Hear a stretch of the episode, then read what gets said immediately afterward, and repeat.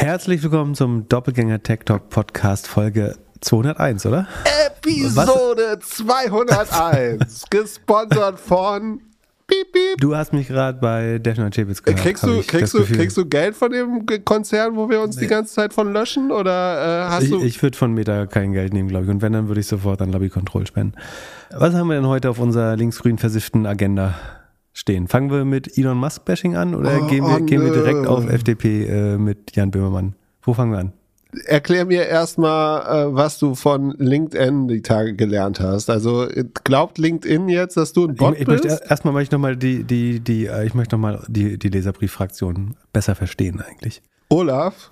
Olaf, genau. Lieber Olaf. fa- Falls, also Olaf hat eigentlich angekündigt, dass er uns nicht mehr hört, aber ich habe irgendwie das Gefühl, er hört uns doch noch. Und was ich gern verstehen würde, Olaf hat uns, wir sagen natürlich nicht, wie Olaf weiter heißt und so, aber Olaf hat uns, Sekunde, finde ich das noch? Er ist komplett Ja, hier. irrelevant. Also be betreff linksgrün versiffte Agenda. Und das Interessante ist ja, wenn man LI liest, dann baut mein Gehirn im Kopf schon genau zusammen, wie das weitergeht. Weil du weißt, die Leute haben irgendwie einen zwanghaften Drang, in dem Moment, wo sie links anfangen, kommt definitiv grün und versifft äh, dahinter. Da, das würde ich schon mal gern verstehen. Also sagen, wie man diese zwanghafte Krankheit nennt, dass man keinen Teilsatz mehr mit links anfangen kann, der nicht mit grün versifft aufhört. Äh, das finde ich interessant. Und dann äh, schreibt Olaf als Feedback, nehme ich an, Subject linksgrün versiffte Agenda, dann Message Buddy, hey, hey Leute. das lese ich jetzt, was geil ist das? Also, hey, hey Leute, äh, wollte gerade die 200. Sendung hören und muss mir dann minutenlang euren euer ideologisches Geschwafel anhören. Eure Polemik über Trump und Musk entspricht genau dem, was ich verachte.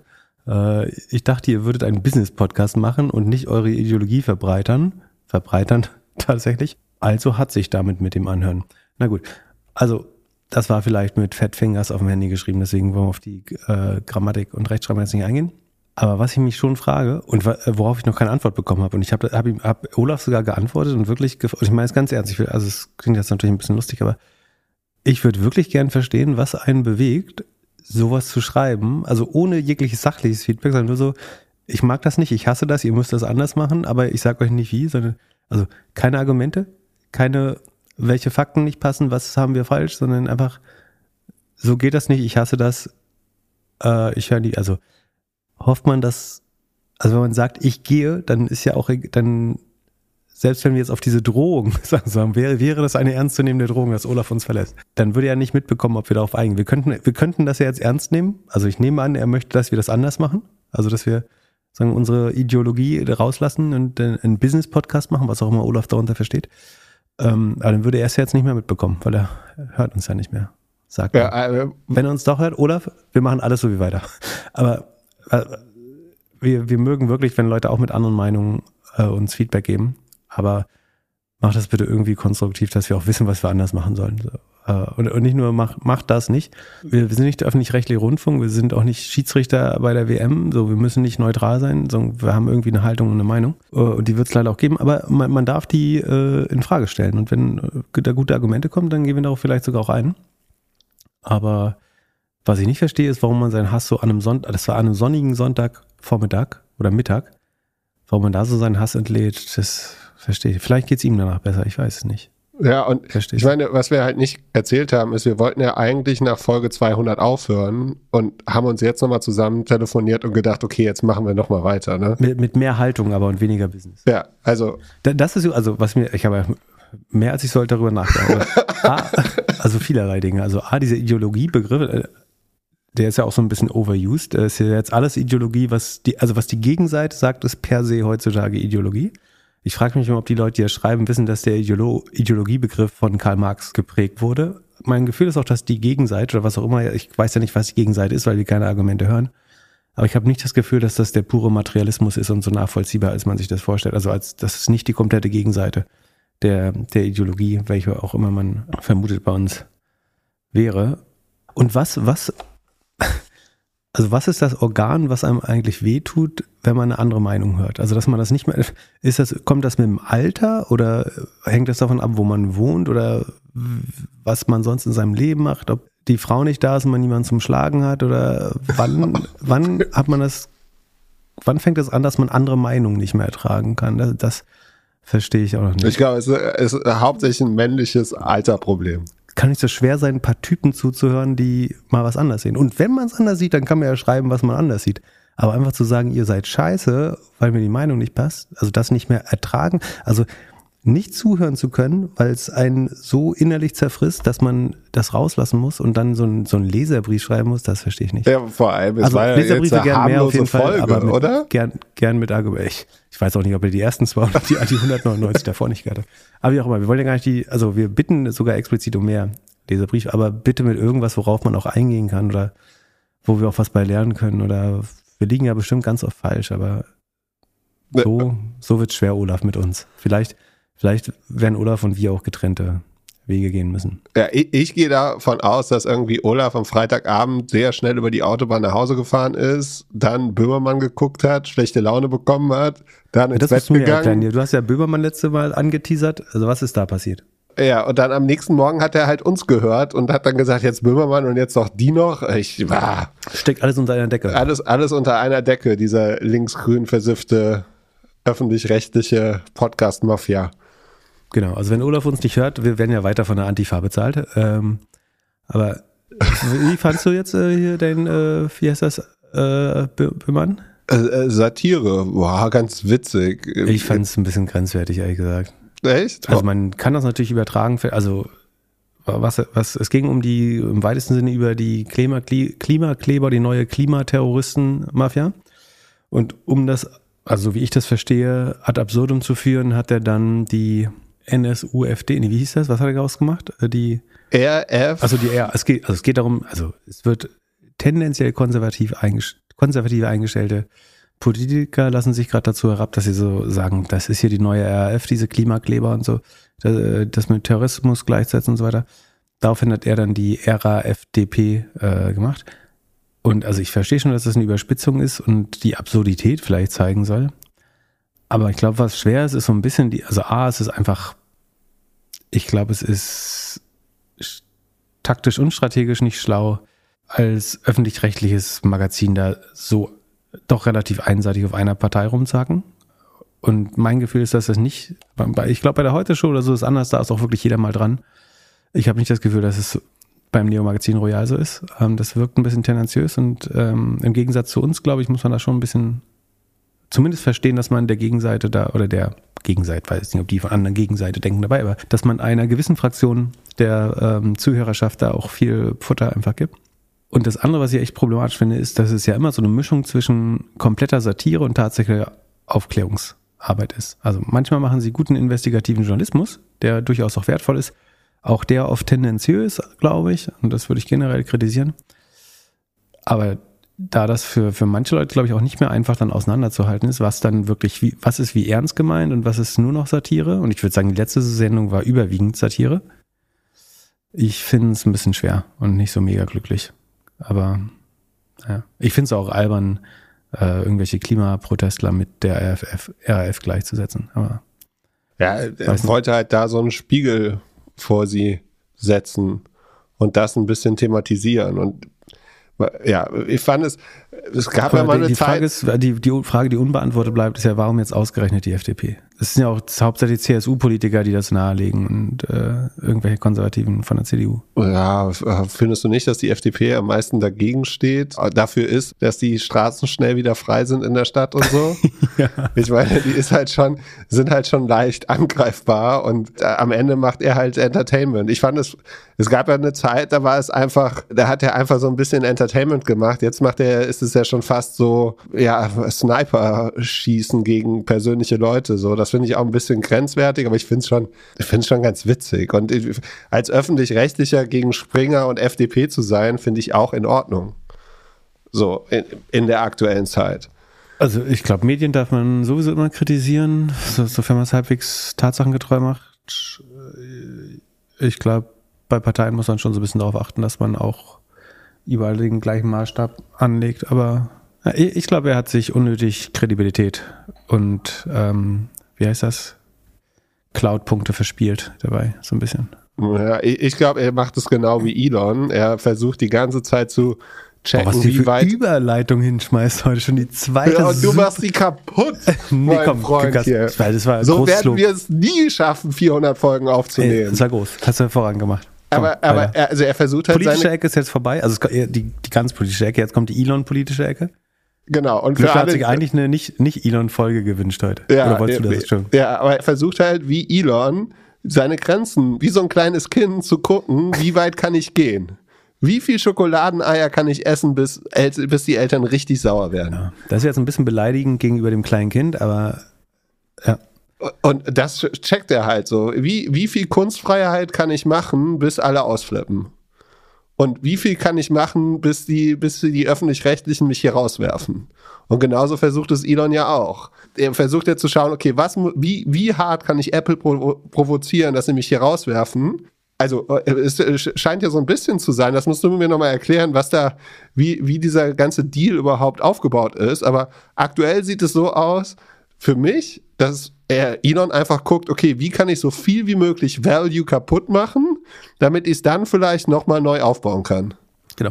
Also eine der wichtigsten Lektionen im Leben ist, oder ich glaube, was ich für sehr wichtig halte, ist, im Englischen nennt man das Picking Battles. Also du kannst nicht an allen Fronten gleichzeitig kämpfen und deswegen sollte man sich nicht mit jedem anlegen und einigermaßen sinnvoll, ich glaube, es kommt sogar aus äh, Sun Tzu oder so, The Art of War, also aus diesem klassischen äh, Werk der Kriegsführung. Also es ist sehr wichtig, welche Gefechte man eingeht und welche nicht. So, nicht alle sind wichtig und nicht alle kann man gewinnen und die, die man gewinnen kann und die wichtig sind, zu selektieren, ist glaube ich sehr schlau. Und mein Gefühl ist, dass Elon Musk nicht sehr gut darin ist, gerade äh, da- das auszuwählen oder generell vielleicht auch so ein bisschen ähm, seine Fähigkeiten beschätzt. Auf jeden Fall ist es natürlich das, ich habe mich ein bisschen geärgert, weil ich hatte in meinen Notizen für eine der vorigen Sendungen drin, dass ich nicht so richtig verstehe, warum Twitter überhaupt noch auf Apple ist. Oder das, darüber wollte ich gerne mal sprechen. Aber das äh, können wir jetzt verschieben oder beziehungsweise wird das jetzt eh Thema. Aber es ist jetzt so, dass auf jeden Fall Elon heute über Nacht äh, relativ klar eine Kriegsansage an Apple gemacht hat. So in der üblichen Art, das mit so einer Art Tweetstorm, hat verschiedenste Tweets. Also ein Meme, das ganz relativ klar sagt, er, wenn er die Wahl hat zwischen 30 Prozent an Apple zahlen und einen Krieg anfangen, dann würde er den Krieg nehmen. Ähm, unter anderem hat er aber auch dann getweetet, also ich weiß gar nicht, jetzt fehlt mir wieder die richtige Timeline, ehrlich gesagt, aber wir, wir sagen es einfach mal nacheinander in eventuell nicht chronologischer Reihenfolge. Kannst du dich mal besser auf den Podcast vorbereiten? Das hören jetzt mittlerweile 400 Ja, Leute. ich weiß, Entschuldigung, meine, meine Vor ich, ich muss da noch einen anderen kleinen Podcast über zweieinhalb Stunden machen, deswegen äh, hat er die Zeit ein bisschen gelitten. Also Ade behauptet, Apple has mostly stopped advertising on Twitter. Do they hate free speech in America? Fragezeichen. Also Apple hat äh, aufgegeben, die Werbung, äh, ich übersetze es jetzt nochmal für Jan. Jan hat sich letztes Mal beschwert, dass äh, die meisten Leute zwar Englisch sehr gut können, aber er nicht, deswegen muss ich es mal extra übersetzen. Ähm, ähm, also äh, Apple has, hat überwiegend aufgehört, Werbung zu betreiben auf Twitter. O- Ob sie denn äh, die, die wie Free Speech, Meinungsfreiheit äh, hassen würden. Und gleich darunter, what's going on here, Tim Cook?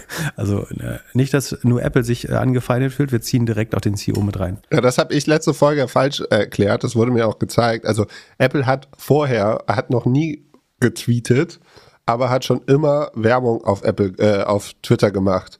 Und ich habe die letzten Tage ein paar Screenshots bekommen. Sie waren der größte Advertiser im Q1, glaube ich sogar. Mit 4% des Overall Spending kam allein von Apple. Was Sinn macht, ist die größte Firma der Welt. Die wertvollste Firma der Welt. Ja, aber ich finde es trotzdem erschreckend, dass Apple mit diesen ganzen Firmen da Werbung macht. Die sollten lieber Podcast-Werbung machen. Komisch, ja. Ähm, aber nicht bei mir. Ähm, kom komischerweise, also bei dir, komischerweise gibt es ganz viele Menschen, die Black Friday, über Black Friday Apple-Werbung auf Twitter gesehen haben. Elon Musk hat ja auch gesagt, ich sage übrigens nicht mehr Elmo Trust, äh, Elmo Musk jetzt. Und das albern, sondern Olaf. Egon Trust finde ich inzwischen richtig gut. Egon Musk habe ich bei, mir bei Twitter, glaube ich, habe schon wieder den User vergessen, aber äh, vielen Dank schon mal dafür. E Egon Musk ist wirklich großartig. Also Egon Musk hat äh, ja außerdem vor einiger Zeit ge getweetet, Sekunde, das rufe ich jetzt mal auf, das war schon vor ein paar Tagen. Oh, ich gebe dir noch drei Minuten für, für Elon. Ich bin echt Elon-Fatigue. Ich habe keinen Bock mehr. Ja, ich peile mich. More and more over time, as we who closer to the truth, Twitter will earn the trust of people. Und er sagt ja, das wird so die beste Source of Information und Wahrheit äh, überhaupt, Twitter. Und offensichtlich äh, stimmt weder der Fakt, dass Apple einen Großteil des Advertising eingestellt hat, noch natürlich, dass sie irgendwas gegen Free Speech hätten. So, dann hat er gleichzeitig auch disclosed, dass Apple schon seit einigen Tagen sich Twitter genau anschaut.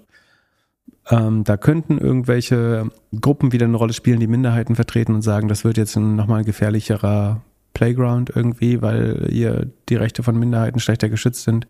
Alle möglichen Arten von Neonazis, Holocaust-Leugnern, Antisemiten etc. Also es gab ja so eine Generalamnestie jetzt, dass alle Leute, die jemals gebannt worden sind, wieder kommen dürfen. Und sagen, das macht es jetzt nicht schöner auf Twitter höchstwahrscheinlich. Und da gibt es durchaus auch Gruppen, die versuchen, dann große Advertiser zu lobbyieren. So oder so hat Apple und Google auch so ein Review in die App gestartet und schon der, auch die äh, Twitter benachrichtigt, dass sie under Review sind, offenbar. Und worauf Elon dann außer, also Egon Musk dann außerdem gesagt hat, getweetet hat, Did you know Apple puts a secret 30% tax on everything you buy through their App Store? Also wusstest du, dass es eine geheime 30% Tax Also Hörer, Hörer von Doppelgänger wissen seit zwei Jahren, dass es keine geheime, sondern eine sehr öffentliche äh, sagen Steuer, Apple-Steuer auf alles, was du im App Store kauft, gibst. Genau genommen ist es nur, wenn du über einem, also auch da meint das mit der Information und Wahrheit nicht ganz so ernst. Genau genommen ist ja so, dass man nur über eine, wenn man mehr als eine Million verdient, muss man 30 Prozent abgeben. Das nur im ersten Jahr oder auf digitale Güter. Bei Subscription ist es nach einem Jahr nur noch 15 Prozent. Dafür kriegt man äh, gute Distribution und eine hohe Sicherheit. Ob, ob das ist Apple ein Duo, Duopol mit Google zusammen, 100 Prozent benehmen sich wie ein Monopolist im iOS-Markt 100 Prozent. Ist der Fairpunkt Preis, äh, ist der Fairpunkt Preis, ist der Preispunkt fair? Ähm, das müssen Gerichte entscheiden. Das haben sie entschieden. Bisher sagen, ähm, ist noch niemand durchgekommen, das äh, anzukämpfen. Ich persönlich glaube, eine Möglichkeit, Sideloading zu betreiben, also Apps am App Store vorbeizuladen und dann muss man halt überlegen, ob die genauso sicher sind. Ich, hast du dir irgendwann mal ein Virus runtergeladen über einen App Store? Mm -mm. Ja, also ich glaube, der Konsument, die Konsumentin bekommt schon etwas dafür. Ob das 15 oder 30 Prozent wert ist, ist eine andere Frage. Also das verstehe ich schon, dass äh, da gibt es auch immer wieder, also gerade für Künstler, glaube ich, die deren Spotify-Sachen dadurch äh, auch reduziert werden und so weiter, ist, glaube ich, nicht geil. Wie auch immer, das haben wir mehrmals schon besprochen, wie wir darüber denken und da sind wir auch keine großen Fan von Apple.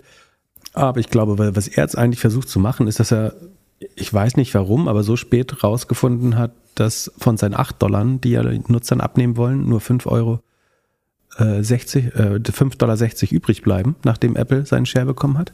Ähm, lustigster Tweet übrigens, na gut, äh, ist egal, wir haben nicht so viel Zeit. Äh, ich muss, da haben wir nur drei Minuten. Also ähm, lustigste Tweets habe ich alle getweetet unter pip-net auf Twitter. Ähm, Damit da endlich mal wieder ein bisschen tut, was tut er so, als hätte er über Nacht gelernt. Also erst wacht er auf, hat, wollte Twitter kaufen, wacht auf und sagt, huch, da gibt's Bots. Also meine Hypothese war, ich will die Firma kaufen und von Bots äh, befreien und dann, na nu, die haben ja so viele Bots. Und jetzt sagt er, er hat ein, eins der größten App-Businesses der Welt gekauft, will es in Subscription-Business transformieren und sagt, what? Die App Stores wollen Geld, wenn man Subscription-Business über einen App Store abschließt? Also ist der dumm? Will, will er seine Follower verarschen? Oder also diese Text ist nicht secret, sondern die steht in der AGB drin, die ist hunderttausendfach in News beschrieben. Keine Ahnung. Also, ich glaube, was, was er tatsächlich machen will, er will natürlich die Öffentlichkeit auf seine Seite bringen. Ich glaube, er weiß, dass er von Apple sagen, bestenfalls eine sehr scharfe Abmahnung bekommen wird für was inzwischen auf Twitter möglich ist. Und er will daraus, er will den Eindruck erwecken, dass es ein kommerziell, ein kommerzieller Krieg ist, also dass es irgendwie um die 30 Prozent geht und was weiß ich obwohl es eigentlich ein politischer ist, weil was, was Apple hervorbringen wird, ist, dass es ein Lack of Moderation gibt. Ähm, also in den App Store Bedingungen steht, dass man gewisse Mindestanforderungen an Moderation hat, also dass irgendwie Hate Speech und so weiter nicht ewig online bleiben darf. Ähm, das wird Apple zu Recht Terms of Service ankreiden, nehme ich an. Ich frage mich aus der Porn-Sicht schon längere Zeit, warum Twitter überhaupt auf dem App Store ist, weil es relativ einfacher, einfachen Zugang zu Porn bietet nach meinem Verständnis, ich habe mich da ein bisschen schlau gemacht, ähm, als angehender Porn-Experte, es ist, glaube ich, insofern okay, wenn in deinem normalen Feed kein Porn erscheint. Also wenn ich über die Suche äh, sexuelle Inhalte suchen kann, wie bei, bei der Google-App zum Beispiel auch oder bei der Yahoo-App oder bei Bing, ich kann ja überall Zugriff auf Porn, kann ich über viele Apps gelangen. Aber sofern die App selber erstmal keinen Porn zeigt, ist es anscheinend okay. Und bei Twitter ist es ja so, ich muss aktiv danach suchen, um Porn zu finden. In meinen Vorschlägen würde es normalerweise nicht mehr erscheinen. Was übrigens, glaube ich, der Grund ist, warum die ganzen China-Proteste, gerade von höchstwahrscheinlich Chinese State Actors, mit Escort und sexualisierten Inhalten geflattet werden. Hast du das mitbekommen? Nee. Also die auf Twitter, also es gibt diese, äh, diese Proteste in ähm, Shanghai, Urumqi, Wuhan und so weiter gerade ähm, gegen die Corona-Politik in China, die Zero-Covid-Politik. Und darüber gibt es Berichte auf Twitter. Und unheimlich viele Twitter-Accounts flatten, also fluten diese Hashtags und Städtenamen mit Content, der eine Mischung ist zwischen den Städtenamen und äh, sexualisierten Inhalten. Würde ich also, sind irgendwie Escort-Sachen, nackte Frauen und so weiter. Äh, es gibt im Spreeblick, ist das glaube ich, oder Johnny Häusler oder Netzpolitik, irgendwo gab einen guten Artikel dazu. Packt ja bestimmt noch in die Shownotes. Wie auch immer, auf jeden Fall ist das, glaube ich, der effektivste Weg, Sachen zu silenzen, zu unterdrücken, indem du irgendeinen Hashtag so viel mit sexualisierten Inhalten verbindest, dass er gefiltert wird von Twitter, damit es eben nicht in den normalen, zum Beispiel in den Trending, Trending Hashtags und so weiter erscheint. Dadurch kannst du wahrscheinlich filtern. Ja, ich sehe seh, seh gerade ein Video auf, von, auf Twitter von einem Feed aus China mit Twitter und da ist es komplett voll mit Frauen.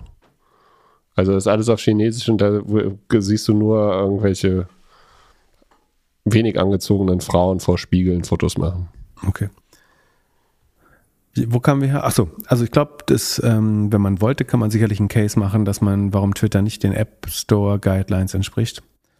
Wie auch immer. Mein, mein Gefühl ist, Elon Musk möchte jetzt, weil er weiß, das Problem wird kommen, deswegen greift er Apple an, von wegen sie supporten Free Speech nicht oder hätten gar was dagegen.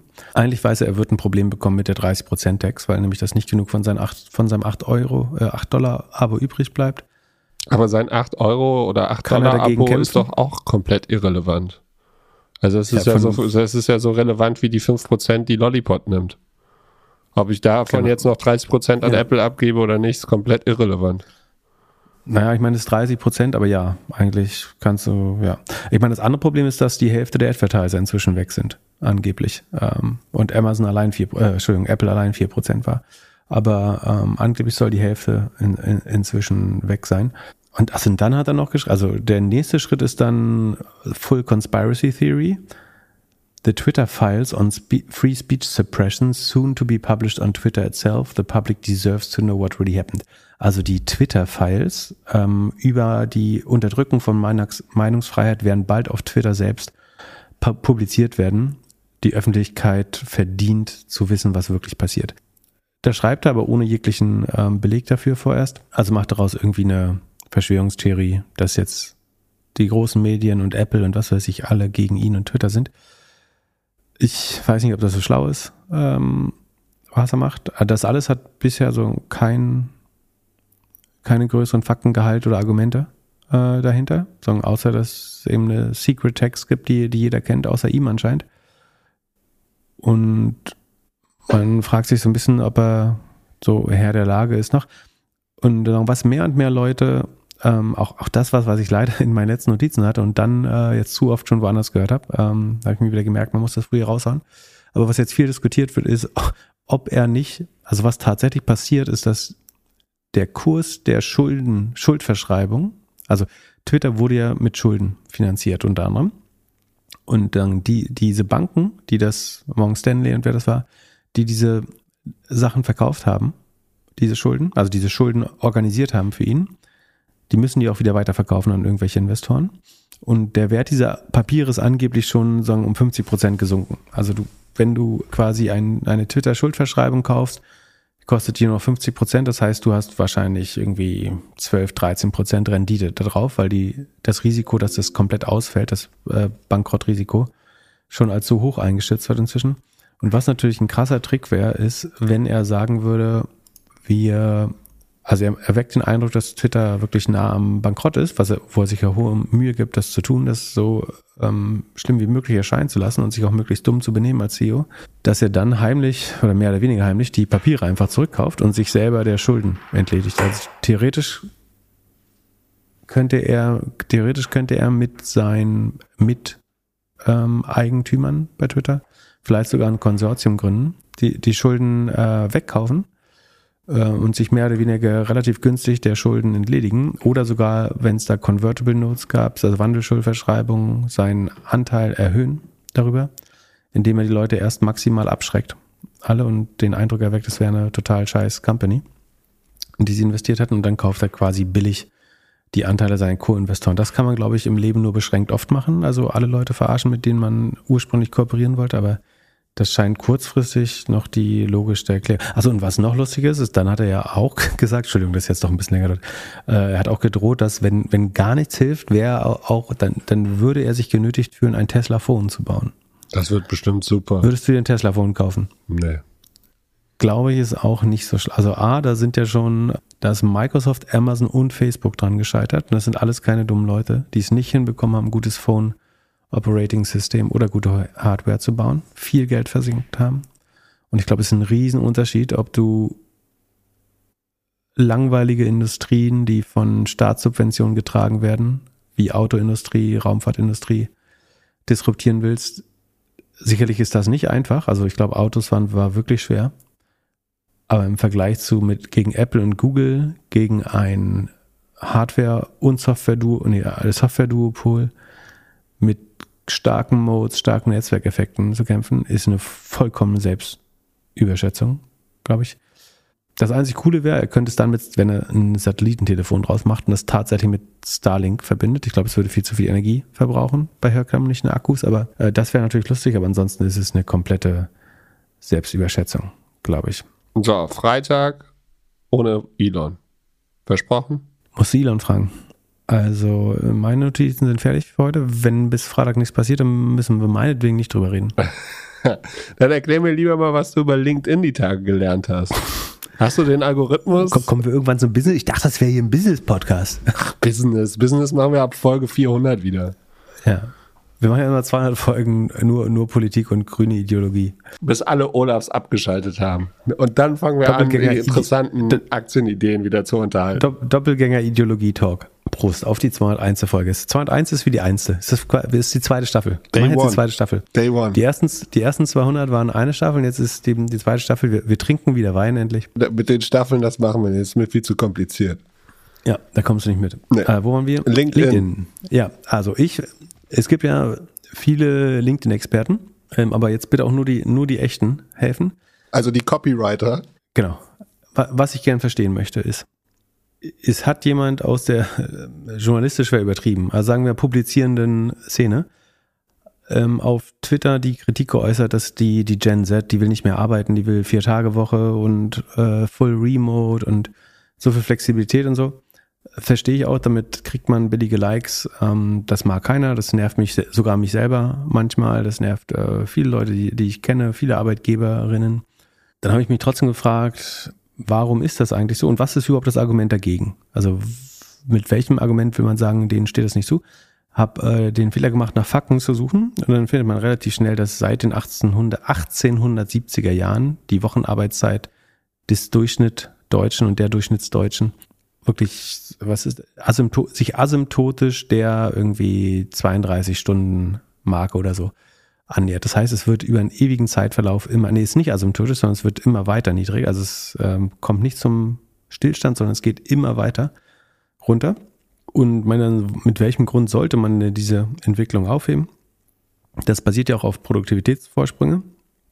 Die einzigen Länder oder die Länder, in denen noch mehr gearbeitet wird, sind unter anderem äh, Russland und Indien. Ich, das liegt daran, dass der Agrarsektor da höher ist. Also die Bauern arbeiten auch in Deutschland. Also wer das hören will, die Debatte habe ich auch bei Defner und Chepitz heute schon äh, ein bisschen länger geführt, aber oder da war es keine Debatte. Ich glaube, der äh, Holger hat das auch ganz ähnlich gesehen, glaube ich. Ja, ich habe den aber, Anfang gehört und habe mitgekriegt, dass du dich irgendwie mit einem Verbrecher im Rollkragenpullover unterhalten hättest bei einer Veranstaltung, die vom Meta gesponsert wurde. ja, nee, aber ähm, der, der Heuer kann auch nicht so viel heizen, deswegen hat er äh, einen Rollkragenpullover und ein Wolljackett angehabt. Das hält schön warm. Weil, er, weil er deine Aktienideen äh, gemacht hat in den letzten zwölf Monaten, oder warum? ja, genau. Äh, bist lustig drauf heute. Ähm, naja, wie auch immer. Wo waren wir jetzt? Achso. Bei deinem neuen Hobby. LinkedIn. Ja. Also ich glaube, also A, habe ich noch keinen außer Gen Z sich beschweren hören, sondern die einzigen, die jammern, sind irgendwelche Boomer, die sagen, früher war alles, äh, früher hat man noch gearbeitet. Also im Zweifel heißt das, ihr eigener Lebensweg war schwerer und deswegen soll es jetzt bitte kein anderer einfacher haben. Die Gen Z jammert, glaube ich, nicht auf LinkedIn rum und sagt, äh, die Jobs sind alle scheiße, sondern die gehen einfach zu den Unternehmen, worauf sie Bock haben. Und da der Arbeitsmarkt so eng ist, ist das einfach nur die Ausübung ihrer Marktmacht. Da regelt der Markt tatsächlich mal. Äh, es ist ein Arbeitnehmer, wenn das ist der Anbieter, ich würde sagen jetzt der Arbeitnehmer ist die Anbieterseite, damit ist ein Anbietermarkt, wo der Anbieter der Arbeitskraft äh, das Sagen hat. Und warum sollten die nicht, wenn die sagen, sie wollen vier Tage arbeiten, dann können sie vier Tage arbeiten. Die können wahrscheinlich drei Tage arbeiten und man müsste sie einstellen, äh, einfach weil es so knapp ist. Also haben sie die Marktmacht, also hat man das zu akzeptieren. Wenn nicht, ist man ein schlechter Unternehmer, eine schlechte Unternehmerin, wenn man das nicht versteht, was die Uhr geschlagen hat. Ich würde auch gerne länger darüber diskutieren, aber das äh, würde jetzt den Rahmen sprengen. Aber ich glaube, das ist total fruchtlos, sich darüber aufzuregen. Also außer, also man kann sich schon, also es ist polemisch und total oder populistisch, weil es natürlich, natürlich denkt jeder, genau, so, genau, das wollte ich schon immer mal sagen, das ist doch doof, warum, warum müssen die nicht 50 Stunden ackern wie wir? Fakt ist ja aber auch, dass es dieser Durchschnitt total albern ist, ne? weil es gibt Leute, die immer noch 80 Stunden arbeiten und es gibt Leute, die eben deutlich weniger arbeiten und eigentlich ist es die liberalste Gesellschaft, die man sich vorstellen kann, nämlich wo es gibt Modelle, die akzeptiert werden, wo Leute 30, 24 Stunden arbeiten und es gibt gleichzeitig Leute, die immer noch 70 Stunden leisten wollen und die mehr erreichen wollen, mehr Zeit, sich nichts Schöneres vorstellen können als Arbeiter. Warum nicht allen alles ermöglichen? Äh, aber irgendwie sind komischerweise liberalsten Leute dann auf einmal finden das ähm, komisch. Ich habe es nicht so richtig verstanden. Wie auch immer, das Komische war. Genau, dass, jetzt erklär uns, was dich richtig aufgeregt hat. Es hat mich nicht aufgeregt, es hat mich verwundert. Ich möchte das verstehen. Es ist nur meine, meine Neugier, die mich da treibt, dass dann dieser Post hat relativ schnell irgendwie so ein bisschen über 1000, also der, der Originalpost, sagen diese Echauffierung über die arbeitsfaule Gen Z, hat natürlich relativ schnell, also es war, ist eine, also vermeintliche Moderatorin äh, von dem roten Springer-Format gewesen, die das gepostet hat. Hat relativ schnell dafür, damit 1000 Likes bekommen, natürlich, so von, von Leuten, die das schon immer gestört hat. Also jeder so, Olaf hat sich verstanden gefühlt. Äh, genau, also 1000 Olafs haben das geliked und ich, ich habe dann so sachlich wie irgend möglich sagen, meine These, die ich jetzt auch ebenso in Auszügen wiedergegeben habe, darunter gepostet. Unter anderem, dass ich nicht verstehe, was die Argumente dafür sind, diese über Jahrzehnte fortschreitende Entwicklung zurückzudrehen. Also warum muss man auch diesen Fortschritt jetzt noch so reaktionär zurückdrehen wollen, äh, bloß weil man irgendwie wertekonservativ ist? Und das fanden auch irgendwie 600 Leute oder so interessant. Und damit ist man ja natürlich automatisch der relevanteste Kommentar und wird normalerweise ganz oben gelistet, bis das dann äh, über Nacht auf einmal nicht mehr der Fall war. Nach irgendwie äh, 30 Stunden war mein Kommentar dann auf einmal nicht weg, sondern man musste einfach 14 Mal auf mehr Kommentare klicken und dann hat man ihn wieder gefunden. Unter den und, äh, meist relevantesten Kommentaren. Genau, also obwohl die Sortierung weiterhin auf Most Relevant war, ähm, war das weg. Äh, Nina Stink hat mir glaubhaft versichert, dass sie damit nichts zu tun hätte. Nach meiner Kenntnis wäre es auch gar nicht möglich, das zu tun, ohne den Kommentar zu löschen. Und das hat sie definitiv nicht getan. Oder nach meinem Eindruck nicht getan. Und ich, sage, ich bin auch äh, irgendwie geleitet, ihr da äh, zu glauben. Und jetzt frage ich mich aber, wie das dann trotzdem passiert. Also hat, ist das der LinkedIn-Algorithmus, der irgendwann sagt, so der meist, der Kommentar mit dem meisten Engagement, den sortieren wir komplett weg?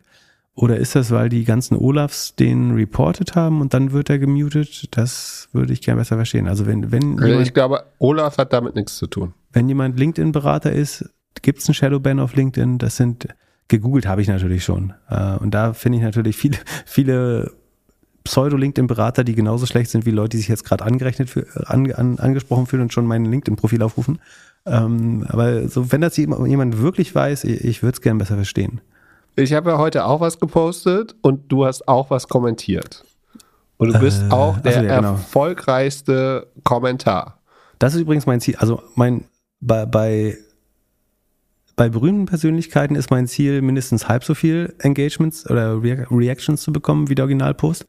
Bei weniger ähm, berühmten Menschen möchte ich eigentlich mehr Reactions auf meinem Kommentar als der Originalpost haben. Das ja. ist mein kleines geheimes Ziel. So und wer, wer schafft, was zu posten, wo ich kommentiere und weniger als also nicht mehr als mehr äh, Reactions bekomme als der Originalpost, der darf mich gern öffentlich auslachen. Wie, wie, wie war das bei deinem Post? Äh, ja, wie, viel, wie viele Reactions hast du bekommen? Ich habe 60 Kommentare und 72 ähm, Likes oder irgendwelche Emojis bei 23.584 Impressionen im Moment. Wahnsinn. Ja, nix hier. Ich wäre armer Schlucker auf, äh, auf Insta. Ich hätte vielleicht ein besseres Foto machen sollen. Auf LinkedIn meinst du? Äh, LinkedIn. Ähm, äh, aber du, ja, du hast natürlich wieder gewonnen hier äh, und hast 99 Likes. 100 steht hier, aber ja. Und 12 Replies, bist aber auch nicht mehr ganz oben. Wirklich? Sondern bei Hab mir bist du unter Most Relevant ganz schön weit runtergerutscht. Äh, ich habe echt einen Shadowban. Nee, du hast kein Shadowban, sondern ich glaube, dass LinkedIn das äh, eine zeitliche Begrenzung hat und schaut, wie die Interaktion ist, weil die wollen ja die meisten Kommentare. Ich bin echt nicht. Ich, aber Sekunde, ich bin bei dir auch wirklich der allerletzte. Sekunde? Bin ich der allerletzte? Du bist das allerletzte. Ja, aber das würde ja schon. Also, das habe ich ja auch überlegt. Also, es gibt verschiedene Gründe. Ne? Also, der Person würde ich nicht unterstellen, dass sie das gemacht hat. Deswegen glaube ich, dass entweder andere es reported haben oder. Es hat keiner reported. Es ist einfach es ist der Algorithmus. Zeitlich. Es ist zeitlich geregelt, der Algorithmus. Aber das ist doch vollkommen bescheuert. Nee, die haben gemerkt, dass, sie irgend, dass du irgendwann keine Kommentare mehr ablieferst. Und also haben deine Kommentare voll gemacht, haben gemerkt, die Interaktion funktioniert da nicht mehr und haben dann geswitcht ja, auf. Aber dann, dann spült es Kommentare ohne jegliche Interaktion nach oben, komischerweise. Also nicht in diesem Fall, sondern in dem anderen. Ja, es ist bei mir jetzt genauso. Bei mir sind jetzt bei Most Relevant auf jeden Fall nicht die relevantesten, sondern eher die neuesten Kommentare. Also ich mache jetzt mal hier meinen Outlook auf und schreibe jetzt erstmal hier an, ähm, wie heißt der Chef von LinkedIn? Ist es noch Reed Hoffman? Nee, der ist weg, ne? Schreibe ich hier an Bill Gates, Nee, Satya Nadella. Schreib es eine E-Mail. Hey, hey, Leute. Ihr nee, grün versifft, links versifftes Netzwerk. Hey, hey, Leute, schreibe ich. Hey, hey, folks, over at Microsoft. Hey, hey, folks. I'll never comment again if I get, if I get sorted down in your fucking comment feed. Und, und das, das wäre noch, das wäre immer noch konstruktiver, als was Olaf gemacht hat. oh Mann, oh Mann. Ja, ich glaube, Olaf wird uns die nächsten 200 Folgen begleiten. Für, für 600 Likes äh, prostituiere mich ich natürlich weiter. Aber ja, es ist dein neues. Hörst du jetzt überhaupt mit den Fotos auf Google ähm, Maps auf? Und ist das jetzt dein, dein neues Hobby in den nächsten Wochen? Äh, LinkedIn ist mein neues Google Maps auf jeden Fall, ja. Da, da sammle ich hilflose Seelen ein. Ja. Ich, irgendwann höre ich auch. Ich, ich habe natürlich auch, als ich gemerkt habe, dass du mehr Likes bekommst als ich, habe ich direkt versucht, äh, dich zu bannen, aber es ist, ist, mir leider nicht gelungen. Also ich glaube, es funktioniert einfach nicht. Vielleicht ist es, weil du mich gebannt Weißt du, was ich auch gemerkt habe? Dass ich mit, äh, sehe ich, seh ich gerade zufällig wieder, mit Sultan Alma, Almadid von, von Katar befreundet bin. wo, wo, ich nicht weiß, wie ich dazu komme, warum ich das mal angenommen habe. Vielleicht war es eine Poker, Pokerrunde. Aber ich habe auch ein bisschen Angst, ehrlich, und das sagt, zeigt eigentlich schon viel. Ich habe ein bisschen Angst, die Verbindung wieder zu lösen. Ach so, kann, da habe ich so heim, heimlich an, sehe ich, ist das der, der Oberchef? Almadid, Sekunde. Alma. Networth ist auf jeden Fall ein Vorschlag, das äh, zählt schon mal. Ich glaube, das ist nur der Investor von Katar oder so. Das ist gar nicht der Ober Oberheini da. So, äh, äh sind die Deutschen noch dabei oder sind sie schon rausgeflogen? Äh, ist noch nicht so weit, glaube ich. Hm. Ja, aber um LinkedIn abzuschließen, ich habe diese Woche auch wieder gelernt, dass jeder gute LinkedIn-Post mindestens 100 DMs hat. DMs? Ja, wenn so Nachrichten kommen mit, könntest du das mal liken, kommentieren oder teilen, vielen Dank. Und dann äh, in der Direct Message äh, der eigene Kommentar irgendwie hochgespült wird. Also das wäre jetzt dein, dein, äh, dein nächster Hack. Du, du, schreibst einen Post, merkst du und, und versuchst den dann noch mehr zu verbreiten, indem du nochmal 10, 20, 100 Leuten irgendwie schreibst, guck mal, hier ist mein Post, würde mich super freuen, wenn du das kommentieren würdest. Nee, das ist ja Arbeit. Machen das Leute? Ja. Ah, doch, ab und zu, ah, habe ich schon mal ab und zu gehabt, ja. Kommt immer wieder vor, finde ich irgendwie ein bisschen lame. Aber alles, alles für die Likes und für den Fame. Sollen wir ein bisschen über Angel Investment sprechen? Wir haben eine, eine Frage von so einem Consultant, der jetzt seine ersten 100.000 hart erarbeitete Euros in Startups investieren möchte. Ja, ist eine einfache Frage, kannst du vorlesen. Ja, ich würde es einfach äh, äh komplett vorlesen, brauchen wir es, glaube ich, gar nicht. Also er hat 100.000 Euro, es wäre nicht schlimm, wenn das Geld weg ist, würde gerne vier Tickets machen und fragt was so deine Learnings waren. Also bei welchen Überlegungen es geklappt hat und bei welchen vielleicht auch nicht. Also deine, deine Hits und deine Fails beim Angel Investment. Na ja, na ja, na ja. Also, also er sagt vor allen Dingen erstmal, dass er versteht, dass man eigentlich 20 Investments machen sollte, weil Venture Capital, auch Business Angel oder Angel Investor Investing ist ein Hit-Business. Das heißt, man wird den größten Teil des Geldes verlieren. Deswegen muss man seine Hit-Rate, nicht die Hit-Rate, aber die, die Wahrscheinlichkeit, einen Hit zu haben, einen Home Run zu haben, erhöhen, indem man 10, 20, 30 Investments macht. Und so mit 100.000 bei einem Durchschnittsticket von 25 käme man eben nur auf vier. Das ist äh, seine berechtigte Sorge. Was ich verstehe, ist, dass er sagt, er möchte das machen, um exponentiell zu profitieren vom Consulting, weil wenn du irgendwie als äh, festangestellter Consultant kriegst du halt, oder selbst als Freiberufler kriegst du halt deinen Stundensatz, aber du, selbst wenn du irgendwie für, sagen wir mal, was nehmen wir denn mal, so ein durchschnittliches vielleicht 2000 Euro am Tag dich äh, verkaufst, dann kannst du halt maximal 400.000 minus Kostengebühren, Steuern und so weiter machen. Ähm, hast du immer noch ein ganz nettes, aber tatsächlich kann man nicht fünf Tage die Woche als Consultant arbeiten, glaube ich. Also dann hast du eigentlich dann auch nur 100.000 oder netto 60, 80.000 Gehalt, selbst wenn du für 2000 Euro am Tag dich verkaufst. Ähm, und würde man jetzt aber seine Zeit mit Unternehmen verbringen oder investieren, kann man halt auch an deren unternehmerisch an deren Erfolg partizipieren, also auch exponentiell mitwachsen. Das ist äh, schon ein schlauer Gedanke. Also den habe ich mir natürlich auch ganz am Anfang gemacht, wie, wie das ginge. Und also eine Möglichkeit, oder es gibt zwei Möglichkeiten, die ich jetzt sehe. Also wie, man hat nur 100.000 und möchte trotzdem damit anfangen. Drei Sachen würde ich sagen. Also das erste ist, natürlich kann man sagen, so wie man auch bei einem Investmentplan sagt, ich weiß ja nicht, ob jetzt der richtige Zeitpunkt zu investieren ist, sondern ich mache einfach jeden Monat das, was ich übrig habe, investiere ich und er wird, wenn er so ein, guter Consultant ist, sicher jedes Jahr irgendwie 20, 30.000 übrig haben. Ähm, das heißt, er kann einfach sagen, er macht jetzt zwei, drei Investments und dann macht er jedes Jahr zwei weitere oder so. Und so kommt er dann über, über zehn Jahre doch auf die 20. Dann würde es ja funktionieren. Man muss ja nicht die 20 im ersten Jahr machen. Ne? Also man kann durchaus sagen, ich investiere über einen Zeitraum von fünf, sechs Jahren und ich möchte drei Investments pro Jahr machen. Also ich muss irgendwoher diese 75.000 auftreiben. Das wäre eine Möglichkeit. Und manchmal kriegt man auch Geld zurück, wenn man Glück hat.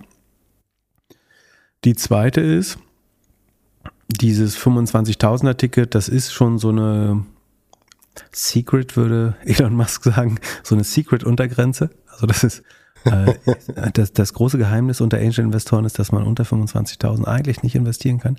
Tatsächlich gibt es aber durchaus immer mal wieder auch Leute, die äh, kleinere, oder ich glaube, ich, habe ich das in letzter Zeit mal gemacht, weiß ich nicht, aber ähm, das ist jetzt nicht vollkommen untypisch, dass man auch mal irgendwie zehn oder fünf, weil untypisch ist es schon, aber es ist nicht unmöglich, dass auch mal jemand, wenn er dann vielleicht dafür an irgendeinem Thema mitarbeiten kann, also vielleicht arbeitet er im Consulting ja an Regulierung oder an FMCG oder an Marketing oder an Compliance und kann irgendwo mithelfen, dann kann man vielleicht auch mal kleinere Tickets machen und sagen, dafür schmeiße ich noch zwei, drei Stunden rein. Und vielleicht kann man das, diese 100.000 einfach mehr splitten oder die 100.000 plus, was dann noch demnächst kommt und dann kleinere Tickets machen und ein bisschen Arbeit mit reinwerfen. Und dann kann man auch weniger investieren. Und das dritte ist sozusagen der Broke Angel Approach. Der haben wir auch schon mehrmals erzählt, mir jetzt auch nicht ganz fremd ist, dass man einfach sagt, äh, eigentlich bin ich ja ein Consultant und sagen, dummes Geld könnt ihr auch woanders her bekommen, sondern eigentlich ist das, was ich, wenn ich ein guter Consultant bin, ist die Hilfe, die ich leisten kann, vielleicht sogar wertvoller. Also committe ich mich lieber keine Ahnung, bei 25, ich committe mich zwölf Tage, also zum Beispiel drei Jahre, äh, einmal im Quartal einen Tag mit der Firma zu verbringen, für ein Coaching, für einen äh, Kundentermin oder wo auch immer ich helfen kann, für ein Marketing-Review. Und also ich als Broke Angel investiere ich meine Zeit statt mein Geld. Oder man mischt das, bei einer einen Firma investiert man Geld, bei einer anderen Zeit. Und so kommt man vielleicht trotzdem auf seine 20 Tickets insgesamt. Das wären so, um dieses Geldproblem zu lösen, meine ersten Ideen. Ja, und das, das waren auch damals meine Überlegungen. Also ich bin da natürlich so reingestaubt und habe mir das nie so genau überlegt, sondern machte auch nur nachträglich irgendwie Sinn draus. Aber ich glaube, so, so würde ich das angehen. Hast du noch schlaue Ideen? Wenn es jetzt nicht geklappt hat, wann hat sich denn mehr also Glückler ist zum Beispiel ein guter Beweis, dass man auch weniger als 25.000. Der, der kommt oft und sagt, kann ich mal 52 Euro machen. Genau. Ich mache eigentlich, ich mache immer nur so Mini-Mini-Tickets. Und ich, ich habe die letzten äh, Zeit, also. Bei Glückler sind die Notargebühren oft höher als das Investment. ja, und den Overhead, den man mir hat. Drei, drei Gründer lachen gerade von Zuhörern. Nein, Spaß. Bitte? Äh, und ja, aber ich habe äh, bei den äh, so die dieses Angel-Klima hat sich ja auch ein bisschen verändert, ne? Durch die Bewertung jetzt. Also wenn man wenn man vor einem Jahr oder vor zwei Jahren durch Berlin gelaufen ist, dann haben die Leute irgendwie ihre ihre ganzen Investments aufgezählt und gesagt, ich bin da drin, ich bin da drin, ich bin da drin und waren mega stolz auf die ganzen Investments, die sie getätigt haben. Wenn man jetzt die letzten Wochen so mit ein paar Leuten spricht, dann äh, hat also Feedback an mich war fast von jedem, ja, hätte ich letztes Jahr mal lieber ein bisschen weniger gemacht. Also äh, ich glaube, man muss auch man muss auch aufpassen, dass man nicht 100% in dieser FOMO-Phase da irgendwie alle Investments mit, mitnimmt. Äh, ja, also man muss auch, also die Startup- und Technologieszene scheint, ist noch ein bisschen jung, das zu beurteilen, aber es scheint sehr zyklisch zu sein. Also es gibt Boom- und Bust-Cycles. Na, eigentlich ist es nicht so jung. Es ist relativ evident, dass es Boom- und Bust-Cycles gibt. Und man muss schon Through-Cycle investieren, also in guten und in schlechten Zeiten und gut Ergebnis. Es gibt in beiden Zeiten durchaus gute Investments. Es ist natürlich deutlich schwerer 2021, wenn du jetzt 2021 und 2022 investiert hast, oder 20 bis 22, dann wird es schwerer, nochmal einen guten Multiple auf dein investiertes Kapital zu bekommen. Es sei denn, du hast eben eine sehr gute Company getroffen, dann ist es fast egal. Also das Gute beim Angel Investment ist, okay, ich schmeiß alles weg, was gerade gesagt wird. Das Gute und sag stattdessen, das Gute am Angel Investment ist, dass eigentlich egal ist, in welcher Phase du, wenn du als Angel und nicht als VC investiert hast, dann investierst du so early, dass eigentlich in allen Phasen dein Outcome relativ gut ist. Entweder gehst du halt pleite, das kann immer passieren, das passiert in guten wie in schlechten Zeiten. Das Risiko ist in schlechten Zeiten ein bisschen höher. Aber wenn was funktioniert, warst du in der Regel so früh drin, dass so oder so gut wird. Und auch jetzt wird ja weiter, niemand hört auf, Angel Investments zu machen. Gerade es sei denn, es sind einfach dumme Ideen. So, dumme Ideen kann man in, in guten Zeiten kann man auch dumme Ideen durchbringen und die werden auch mit 10 Millionen äh, Pre-Seed Capital gefundet eventuell. Aber ähm, prinzipiell muss man sich als Angel gar, darum gar nicht so viel Sorgen machen. Naja, du kannst ja schon rausgedrückt werden. Also. Ich glaube, dumm, dumm ist, wenn du damit, wenn du auf, auf der letzten Dinnerparty damit angegeben hast, dass du für 38 Millionen äh, noch ein, ein kleiner Convertible geschossen äh, oder äh, sorry, Secondary geschossen hast. Hm, ja, das ist jetzt keine gute Story. Dann wirst du ein bisschen be begrüßt wie der Bitcoin-Investor beim Weihnachtsdinner. Das ist äh, kompliziert, aber ich glaube, wenn du Seed, Seed Stage investiert, hast du manche Sachen zu teuer gekauft, findest mal raus, die Company war vielleicht nicht 10 Millionen, sondern nur 3 Millionen wert. Aber viel wichtig, also am Ende entscheidet eher, ob die Firma überlebt oder nicht, äh, über das Schicksal und das hängt ein bisschen weniger daran, glaube ich. Und würdest du gerne in den kommenden Jahren mehr oder weniger Angel Investments machen? Also könntest du ja alternativ auch sagen, du machst irgendwie mehr LP Investments, also investierst irgendwie in, in Fonds oder so, in VC-Fonds oder sagst einfach, ich kann an den Aktienmärkten irgendwie guten Return machen. Also wie schaust du so in die Zukunft? Willst du weiterhin im gleichen Takt weiter operieren? Ja, gute Frage. Äh, Habe ich verschiedene Gefühle äh, im Bauch zu. Also einerseits denke ich mir, Public Markets ist suffizient, einfach zeitsparsam und macht Spaß.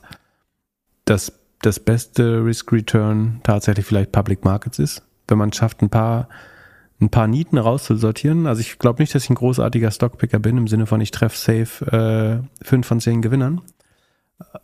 Würdest du mir, würde ich den S&P oder Nasdaq Long gehen und einfach zehn Companies, die ich für richtig scheiße halte, Short gehen, glaube ich, hätte ich eine gute Chance, den Markt out zu performen. Eventuell, zu früh zu sagen. Andererseits LP ist, glaube ich, eher so wie eine Rentenversicherung für mich. Äh, so, da macht man relativ wenig, äh, hat minimale Verpflichtung vielleicht, wenn man in so einem Angel Feeder drin ist. Kriegt man eine gute Rendite in der Regel, wenn man in gute Fonds investiert. Gibt ein gewisses Maß an Sicherheit, ist also aber wieder spannend noch. Hm, ja, habe ich äh, relativ neutrale Gefühle zu. Und Angel Investment ist halt manchmal, manchmal viel Arbeit, ähm, so gerade bei, bei der Kuratierung der Investments oder beim Selektionsprozess. Due Diligence wäre jetzt übertrieben, aber beim, beim Auswahlprozess ist es viel Arbeit. Und dann mit den Firmen zu arbeiten, ist dann aber tatsächlich, oder mit den Gründern, Gründerinnen zu arbeiten, ist tatsächlich auch sehr spannend. äh, und was, wo man auch viel, also wo man selber viel lernt weiterhin, wo man Wissen weitergeben kann, das äh, ist schon rewarding und spannend. Mm. Ich glaube, ich werde es weiter so, also aus, ich werde es diversifizieren, also ich werde alles drei wahrscheinlich machen, um irgendwie so eine Altersvorsorge zu haben, die ich nicht sehe, wo immer irgendwie irgendwoher äh, eine halbe Million im Jahr rauskommt. Ähm, äh, ich werde weiter in Public Stocks investieren, um zu schauen, ob ich den Markt irgendwie schlagen kann, äh, wenn ich 80 bin. ähm, und äh, ich hoffe, dass ich auch noch länger mit Startups arbeite, um äh, denen entweder zu helfen oder äh, einfach schlaue Leute kennenzulernen. Um einfach jung Meet zu bleiben. Sehr cooles Meeting. War das diese Woche oder letzte Woche? Sehr cooles, inspirierendes Meeting im Startup, wo ich, ja, kann ich so viel sagen. Aber, Wer ähm, war's? Wer war's? Zu, da darf ich nicht sagen, ist zu geil. Zu geil. Ist, bist du schon drin oder bist du noch nicht drin? Ich bin schon drin. Aber es ist ein Startup, wo ich hätte ich jetzt Access Liquidity, wäre das was, wo ich äh, einfach mal sagen so, hier, hier ist ein Convertible, musst du nicht einlösen, aber sagen, wenn du noch drei Monate länger nicht raisen willst, dann nimm eine Million und dann kannst, kannst du noch ein bisschen arbeiten. Also es war so, ich fasse zusammen, es war so gut, dass du kein Intro zu mir gemacht hast. ja, weil deine 52 Euro nehmen wir auch noch dann. Es handelt sich hierbei nicht um Anlageberatung. Keine spezifischen Kauf- und Anlageempfehlungen. Keine Anlageberatung, keine Rechtsberatung, keine Steuerberatung und auch keine Aufforderung zum Kauf oder Verkauf von Wertpapieren. Die Verantwortung für solche Trades liegt bei euch. Philipp und Philipp haften nicht für eure Verluste. Philipp und Philipp und Philipp können die Risikodisposition der HörerInnen nicht einschätzen. Ihr entscheidet selber, was ihr kauft und tragt dafür auch die Verantwortung. Alles könnt ihr auch nochmal unter doppelgänger.io slash Disclaimer nachlesen. Dann hast du hier geschrieben, dass irgendjemand auf Instagram dich nach Heimsecurity gefragt hat. Oder wo, über welchen Kanal ist das gekommen? Genau, es war über Instagram. Bei Alles auf Aktien in der Samstagsfolge war ein kleines Wunderkind, ein 16-Jähriger, der in Aktien investiert und schon unheimlich schlau und erfahren klingt. Also äh, ganz ohne Häme tatsächlich. Ähm, Richard Shaley, Shelley, Shaley heißt er. Äh, ein Eidgenosse aus der Schweiz. Und hat unter anderem als, ich glaube, sein, einer seiner besseren Tipps Alo äh, vorgestellt. Und dann haben natürlich, wie zu erwarten, ähm, Hörer gefragt. Also ich glaube ein oder zwei, äh, unabhängig voneinander, ob wir uns das mal anschauen könnten. Weißt du, was Alo macht? Ja, Security-Kameras. Hattest du meine? Nee, aber ich habe mich mit dem Markt mal ein bisschen beschäftigt. Und äh, sag, sag mal, warst du schon auf der Webseite? Tu's nee, nicht. ich hatte mal, ich hatte mal eine Alu-Cam. Du, und? Wie war die? Ich weiß, ich hatte die nur im Schlafzimmer natürlich, wie, wie die meisten Leute, glaube ich. Aber ähm, nein, Spaß. Ähm, also Alu sind Security Cams, die ja sowas wie Amazon Nest letztlich. Ja, aber Moment, ähm, Moment, erste Frage. Warst du auf der Webseite schon? Ich war auf der Webseite auch, ja. Ich muss ja, also auf der Investor Relations Webseite war Achso, nee, nee, aber du warst noch nicht auf der deutschen Webseite. Also geh dann bitte jetzt nicht drauf, nicht drauf. Achso, stopp, stopp, stopp, stopp. Ich mach Spiel mit. Komm. Okay, also, da steht Heimsicherheit rund um die Uhr von Experten empfohlen. Jetzt rate mal, we, we, wer, was, wen würdest du da so als Influencer hinstellen, wenn es um Experten geht, der sich mit Sicherheit, Kriminalität Jesus. und so. Jesus. ja, du hast drei Versuche. Also erster, okay, Jesus? Er, nee, nee, nee, nee, er ist kein Gangster-Rapper. Ähm, okay, ähm, Heimsicherheit. Sicherheit. Experte. Harry von Harry und Tor hier von den von den von den Bochumer Straßenkops. Nee? ja, nee, Doch, nee, der wäre auch so, der sagt, was ist hier an, an, an Fenstergriff hier nochmal extra Schloss rein und Riegel vor, so die Terrassentür, wenn du können sie so vor, ne? Was ist das? Sind das so Heimwerker, die irgendwie äh, irgendwas bauen oder was? Nee, das sind so hier ähm, Scripted Reality Cops. Ah, ja, nee, nicht schlecht, äh, nah dran. Weiter, letzter, letzter, letzter Versuch. Ähm, okay, also es ist Privatfernsehen, habe ich rausgehört. Äh, vielleicht ist es auch, vielleicht ist es auch öffentlich-rechtlich. Äh, hier der mit dem Zwirbelbart von äh, Baris Ferraris. Ja, auch nicht schlecht. Nee, es ist, weißt du, wer Klaus J. Brennt ist? Brennt? Brennt? Ja. Sekunde, das muss ich jetzt googeln. Darf ich jetzt schon wieder googeln? Ja. Du kannst auch auf die Webseite jetzt gehen. Klaus J. Bernd. Das ist das Ass. also in den, in den 80ern, in den 90ern, wann waren das? Aber kurz nach der Wende.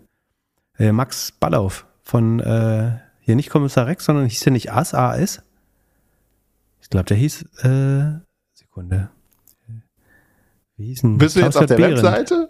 Nee, ich bin bei Wikipedia. Achso, nee, geh mal auf, geh mal auf alo.de oder .com und dann slash de. Also es hieß A.S. Gefahr ist sein Geschäft, wie ich gesagt habe. Äh, okay, jetzt gehe ich auf alo.de. Schön, wie, wollt jede, jedes Business-Thema in Smalltalk verwandeln. Großartig. für, für, alles für Olaf. Also, äh, ich klicke jetzt hier auf Alo. Ah, das Problem ist, mein Browser ist auf ENUS gestellt, deswegen kann ich die deutsche Webseite gar nicht besuchen. Aber ich versuche es trotzdem. Sekunde, ich kann, wie kann ich das umstellen? Ja, äh, nutze Geht unseren Sponsor Alo. NordVPN. Ach, da, doch, hier unten kann ich. Äh, Germany. 50 Prozent. Ja, so sehen die Gross Margins nämlich auch aus. Stimmt. Oh, Alter, der äh, hier, Klaus J. Bern sieht aber auch aus wie so eine Krokodillederhandtasche im Gesicht. Ja, Also, Der- äh, der jetzt habt ihr es erkannt, es ist unser Tatortkommissar. Achso, Tatort macht der auch. Aber Ass kanntest du nicht? Nee. Gefahr ist sein Geschäft? Auf Sat 1 früher? Ja, da durftest du noch nicht Fernsehen gucken, ne? Nee. Ihr habt immer nur Arte geguckt. Bei euch Ma zu Hause. maximal. Arte und MTV, mehr gab's, gab's da nicht. Aber ja, also in kurz, äh, Alo äh, ist eine Firma, war von Netgear, äh, haben dann Spin-off gemacht, ehemaliger Netgear-Manager ist Geschäftsführer jetzt. Eigentlich sourcen die Kameras aus China, Ach, Foxconn genau, Netgear war das früher. und äh, haben noch ein? Abo-Modell drauf. Weißt du, was der größte Vorteil ist, wenn du Alu kaufst? Kriegst einen Aufkleber, wo drauf steht, das Objekt ist videoüberwacht. ähm, klebt man draußen an die Tür und hofft, dass alle Angst haben. Und wieso hilft Ähm, dir das in deinem Schlafzimmer? Darauf möchte ich nicht eingehen. Ähm, aber da, dadurch kauft man das Cloud-Speicherpaket. Also es ist ein gemixtes SaaS- und Hardware-Modell nämlich. Also mit der Hardware lässt sich kein Geld verdienen. Aber man kann dann sagen, wenn du, wenn du, wenn du deine Sexvideos länger behalten möchtest und unsere Cloud ist definitiv der sicherste Ort dafür, äh, dann äh, kannst du Geld bezahlen und dafür speichern wir deine Videos äh, unheimlich lange. Ähm, nee, also äh, es gibt dieses Alo Secure oder wie heißt das, Alo Safe oder so Paket. Also da kriegst du halt höhere Auflösung, mehr Speicher, Push-Notifications, wenn jemand einbricht und so. Wie auch immer, also sie versuchen so ein SaaS-Modell darauf zu bauen.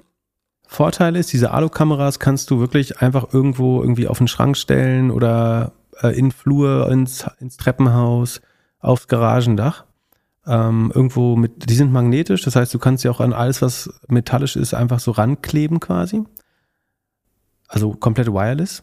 Nachteil wiederum ist, dass sie natürlich batteriebetrieben sind. Deswegen, das heißt, obwohl inzwischen gibt's hier, ich sehe gerade so eine Solarfläche.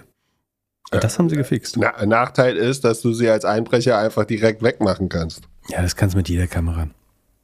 Also das Problem ist normalerweise, dass du die scheiß Batterien ständig wechseln musst. Und das heißt, ich glaube, dass der, der Haupttreiber von Churn, also so eine Abwanderung von Kunden, oder dass sie nicht mehr weiter bezahlen, ist, dass man die Batterien nicht mehr wechselt, dann merkt man, die Kamera läuft nicht mehr, hat man, überlegt man, Abo kündigen oder Batterien kaufen und sagt Abo kündigen. Wie auch immer. So. Aber so, der, der Richard, das äh, Wunderkind, fand das spannend und setzt quasi auf die Transition in dieses Cloud-Modell. Hat gesagt, dass dieses Abo-Modell sich verdoppelt. Ähm, da weiß ich jetzt nicht, wie er es gemeint hat. Was nicht, also der Cloud Revenue wächst tatsächlich nur 31 Prozent. Das ist nicht dreistellig. Ähm, das ERA wächst, also das Annual Recurring Revenue wächst immerhin um 56 Prozent. Das ist auch nicht dreistellig mehr. Was noch relativ schnell wächst, ist die Anzahl der Abos. Die wachsen, wachsen um 91 Prozent. Also seine Verlautbarungen würden stimmen, wenn er die irgendwie Ende letzten Jahres gemacht hat. Ich weiß nicht, ob er sich da in der Zeile verschoben hat oder so wie auch immer. Also inzwischen sieht es nicht mehr ganz so geil aus. Die Paid Accounts wachsen noch mit 91 Prozent, aber der Umsatz des Service Revenues wächst eigentlich noch mit 30 Prozent. Das heißt, wenn es diese Transition gibt, dann geht die unheimlich langsam ähm, vonstatten. Und also ich habe natürlich Alo sogar in unser Sheet eingepflegt, weil wenn, dann wollte ich das auch ordentlich machen, äh, wenn ich das eventuell eine andere Meinung schon zu entwickle. Also richtig ist es natürlich, dass so ein Softwaremodell das Spannendere wäre. Richtig ist auch, dass sie da eine deutlich bessere Marge haben, die sich zunehmend verbessert. Also die war, hat angefangen mal bei 37, geht jetzt hoch auf 66 Prozent und kann sicherlich Richtung 80 Prozent gehen, weil die Cloud-Kosten für die Speicherung, also für die, ja, für die Entwicklung und die Speicherung dieser äh, relativ einfachen Softwarelösung sollten Richtung, also Non- Non-Gap kommst du sicherlich sogar auf 85 Prozent Gross Margin, wenn es groß genug wird. Aber es wächst halt sehr langsam. Es sind 23 Millionen im letzten Quartal, die sie damit machen. Das dauert schon noch ein bisschen, bis das relevant wird. Ähm, Und das eigentliche Produktbusiness das macht halt, Entschuldigung, sind 35 Millionen, 23 Millionen ist die Gross Margin, also zwei Drittel davon. Das Produktbusiness macht halt 93 Millionen Umsatz, hat aber viel weniger Marge, da bleiben nur 14 Prozent Marge übrig. Also das ist äh, fast ein Loss Leader. Wenn man die Operating Expenses mit draufrechnen würde, ist die Hardware, die sie verkaufen, ist eigentlich ein sogenanntes Loss Leader Produkt. Das heißt, du, sie verlieren Geld, so wie bei Alexa, bei Amazon Alexa, bei der Kamera und hoffen dann mit dem Subscription Business, was aber nicht äh, viele Kunden abschließen, Geld zu machen. Von daher ist es so, dass das Gesamtumsatzwachstum ist bei 15 Prozent, also es wächst relativ langsam, hat noch eine negative operative Marge von 11 Prozent, die verbessert sich gerade auch nicht deutlich. Sie werden Richtung Q4, wo Weihnachten verkaufen sie immer viel von dem Kram. Da werden sie wahrscheinlich Cashflow positiv, meinte er zumindest. Im Moment sind sie noch 35 Millionen negativ im Jahr. Das dreht sich ins Q4, aber in der Regel immer ins Positive. Also da könnte er recht behalten, dass es ins Positive geht auf Jahressicht. Ähm, was ich aber problematisch finde, ist, dass sie die Inventories aufladen. Also die, die größte Schwäche von GAP, also GAP ist ein sehr strenger Rechnungslegungsstandard, aber es gibt zwei Schwächen. Das eine ist die, sie accounten für Share-Based Compensation, aber nicht 100% periodengetreu. Das wird heute in Defner und Chepitz ganz leicht erklärt, aber ist auch eigentlich ein bisschen too nerdy. Ähm, und die eigentliche große Schwäche von Gab ist, dass wenn ich einfach viele Sachen produziere oder einkaufe und die mir ins Lager schmeiße, dann habe ich rechnerisch keinen Verlust gemacht.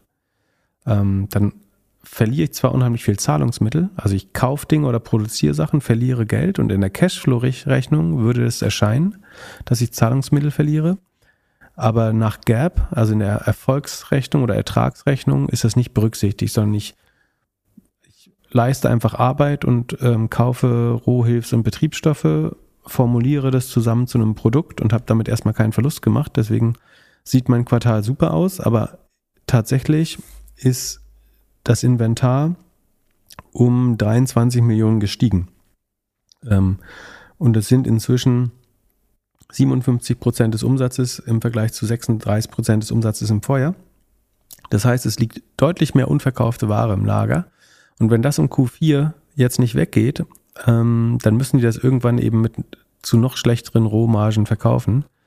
Und deswegen sind die Inventories äh, so wichtig und deswegen hat die Gap-Berichterstattung immer nicht nur dieses Income Statement, wo Revenue und Net Income und sowas drin steht, sondern auch das Cashflow Statement und die Assets, also die Bilanz, wo die Inventories drinstehen. Das muss man leider schon mit betrachten. Und mein Gefühl ist, dass sie ein Problem haben, die Ware gerade loszuwerden, zu viel produziert haben. Das heißt, die Gross Margin, zumindest im Hardware-Geschäft, wird weiter ähm, fallen, wenn sie schaffen, dass die Leute, die das dann kaufen, und das ist, das wäre vielleicht gar nicht so schlimm, da Gross Margin aufzugeben, sofern die Leute dann weiterhin ähm, die Abos abschließen. Und da wächst, wachsen die Paid Accounts ganz gut. Also sie haben 1,6, 1,7 Millionen Paid Accounts. Das ist ungefähr ein Fünftel bis mehr, ein, ein ein Viertel, ein Viertel ihrer registrierten Accounts bezahlen auch für die Leistung, aber das Revenue wächst eben nur mit 30 Prozent. Das heißt, die, die Leute, die bezahlen, zahlen im Schnitt deutlich, also ARR pro Account war vor zwei Jahren noch 107 Dollar. Inzwischen sind es nur noch 75 Dollar. Also der, der Wert des Warenkorbs sinkt. Jetzt könnte man sagen, Leute kaufen sich nach und nach mehr Kameras und dadurch steigen sie auch in höhere Pakete auf und zahlen mehr. Wenn das so wäre, dann sollten sie aber die Revenue Expansion Rate publizieren. Dann könnte man das nämlich sehr gut sehen. Das machen sie aber nicht, deswegen glaube ich, die Revenue Expansion Rate ist nicht existent oder sieht scheiße aus. Das heißt, ich glaube daran, dass der ERA pro Account weiter runtergeht erstmal. Und deswegen, also was man sagen muss, ist, die sind sehr günstig. Das ist eine Turnaround-Story. Ich denke auch, dass, also Cashflow positiv werden sie sicherlich werden. Das ist jetzt, glaube ich, nichts, wo man Geld verliert. Wird man den Markt damit deutlich outperformen? Da müsste schon viel, viel gut laufen. Und ich meine, letztlich, ich bin vom Produkt nicht überzeugt. Das ist ein nettes Spielzeug für das erste Jahr, das kriegst du Weihnachten geschenkt, dann nutzt du es ein Jahr und wenn du das zweite Mal Batterien wechseln musst, hast keinen Bock mehr und dann zahlst du auch nicht mehr für das Abo. Ähm, also was ich bei dem bemerkenswert finde, ist, es sind 400 Mitarbeiter laut LinkedIn. Ja, und die, die sich seit zwei Jahren übrigens nicht verändert hat. Also die Mitarbeiterzahl ist seit vier Jahren eigentlich konstant. Das heißt, die wissen eigentlich auch, dass sie nicht wachsen, sondern es ist eher Turnaround-Case. Ja, ja aber die sind 900 Millionen wert. Und jetzt im Vergleich, in About You hat 1000 Leute mehr. 450 Millionen, 450 Millionen sind die wert. Ach, 450 nur? Okay, ich hatte dann halt nicht die falschen Zahlen. Ähm, Das kann sein. Also es müsste eigentlich 450, zwischen 400 und 450 wert sein. Und das ist dann gemessen am Umsatz. Also ich, ich nehme Ah ja. jetzt mal nur den nee, Service. sogar weniger. 330 Und ich, der Millionen Dollar. Serviceumsatz ist gerade auf einer, achso, können wir ja gucken auf das ARA letztlich, ist eine 125 Millionen Runrate, ähm, also ARA. Da kann man sagen, das ist jetzt nur viermal um, nur viermal Softwareumsatz. Das ist schon relativ günstig. Beim Hardware-Business verlieren sie eher Geld, Ja, aber, aber sie ja. wachsen. Und achso, und das, das, ähm, es ist auch sehr, ich weiß nicht, ob zyklisch oder schlechtes Management einfach. Also der Umsatz schwankt extrem. Also man weiß nie, wann man wirklich in der Wachstumsphase ist oder ob es auch nächstes Jahr wieder einbricht. Ja, doch. Wei- Weißt du, wann das ist? Das ist? Jetzt ist die Jahreszeit für die. Wenn es dunkel wird, dann verkaufen die die Kameras. Ja, es ist ein bisschen dunkel und ein bisschen Weihnachten, glaube ich, was da Q4 immer treibt. Aber sagen wir mal, ich, das Q4 2019 war 110 Millionen, also nee, gesamt äh, 122 Millionen, Entschuldigung.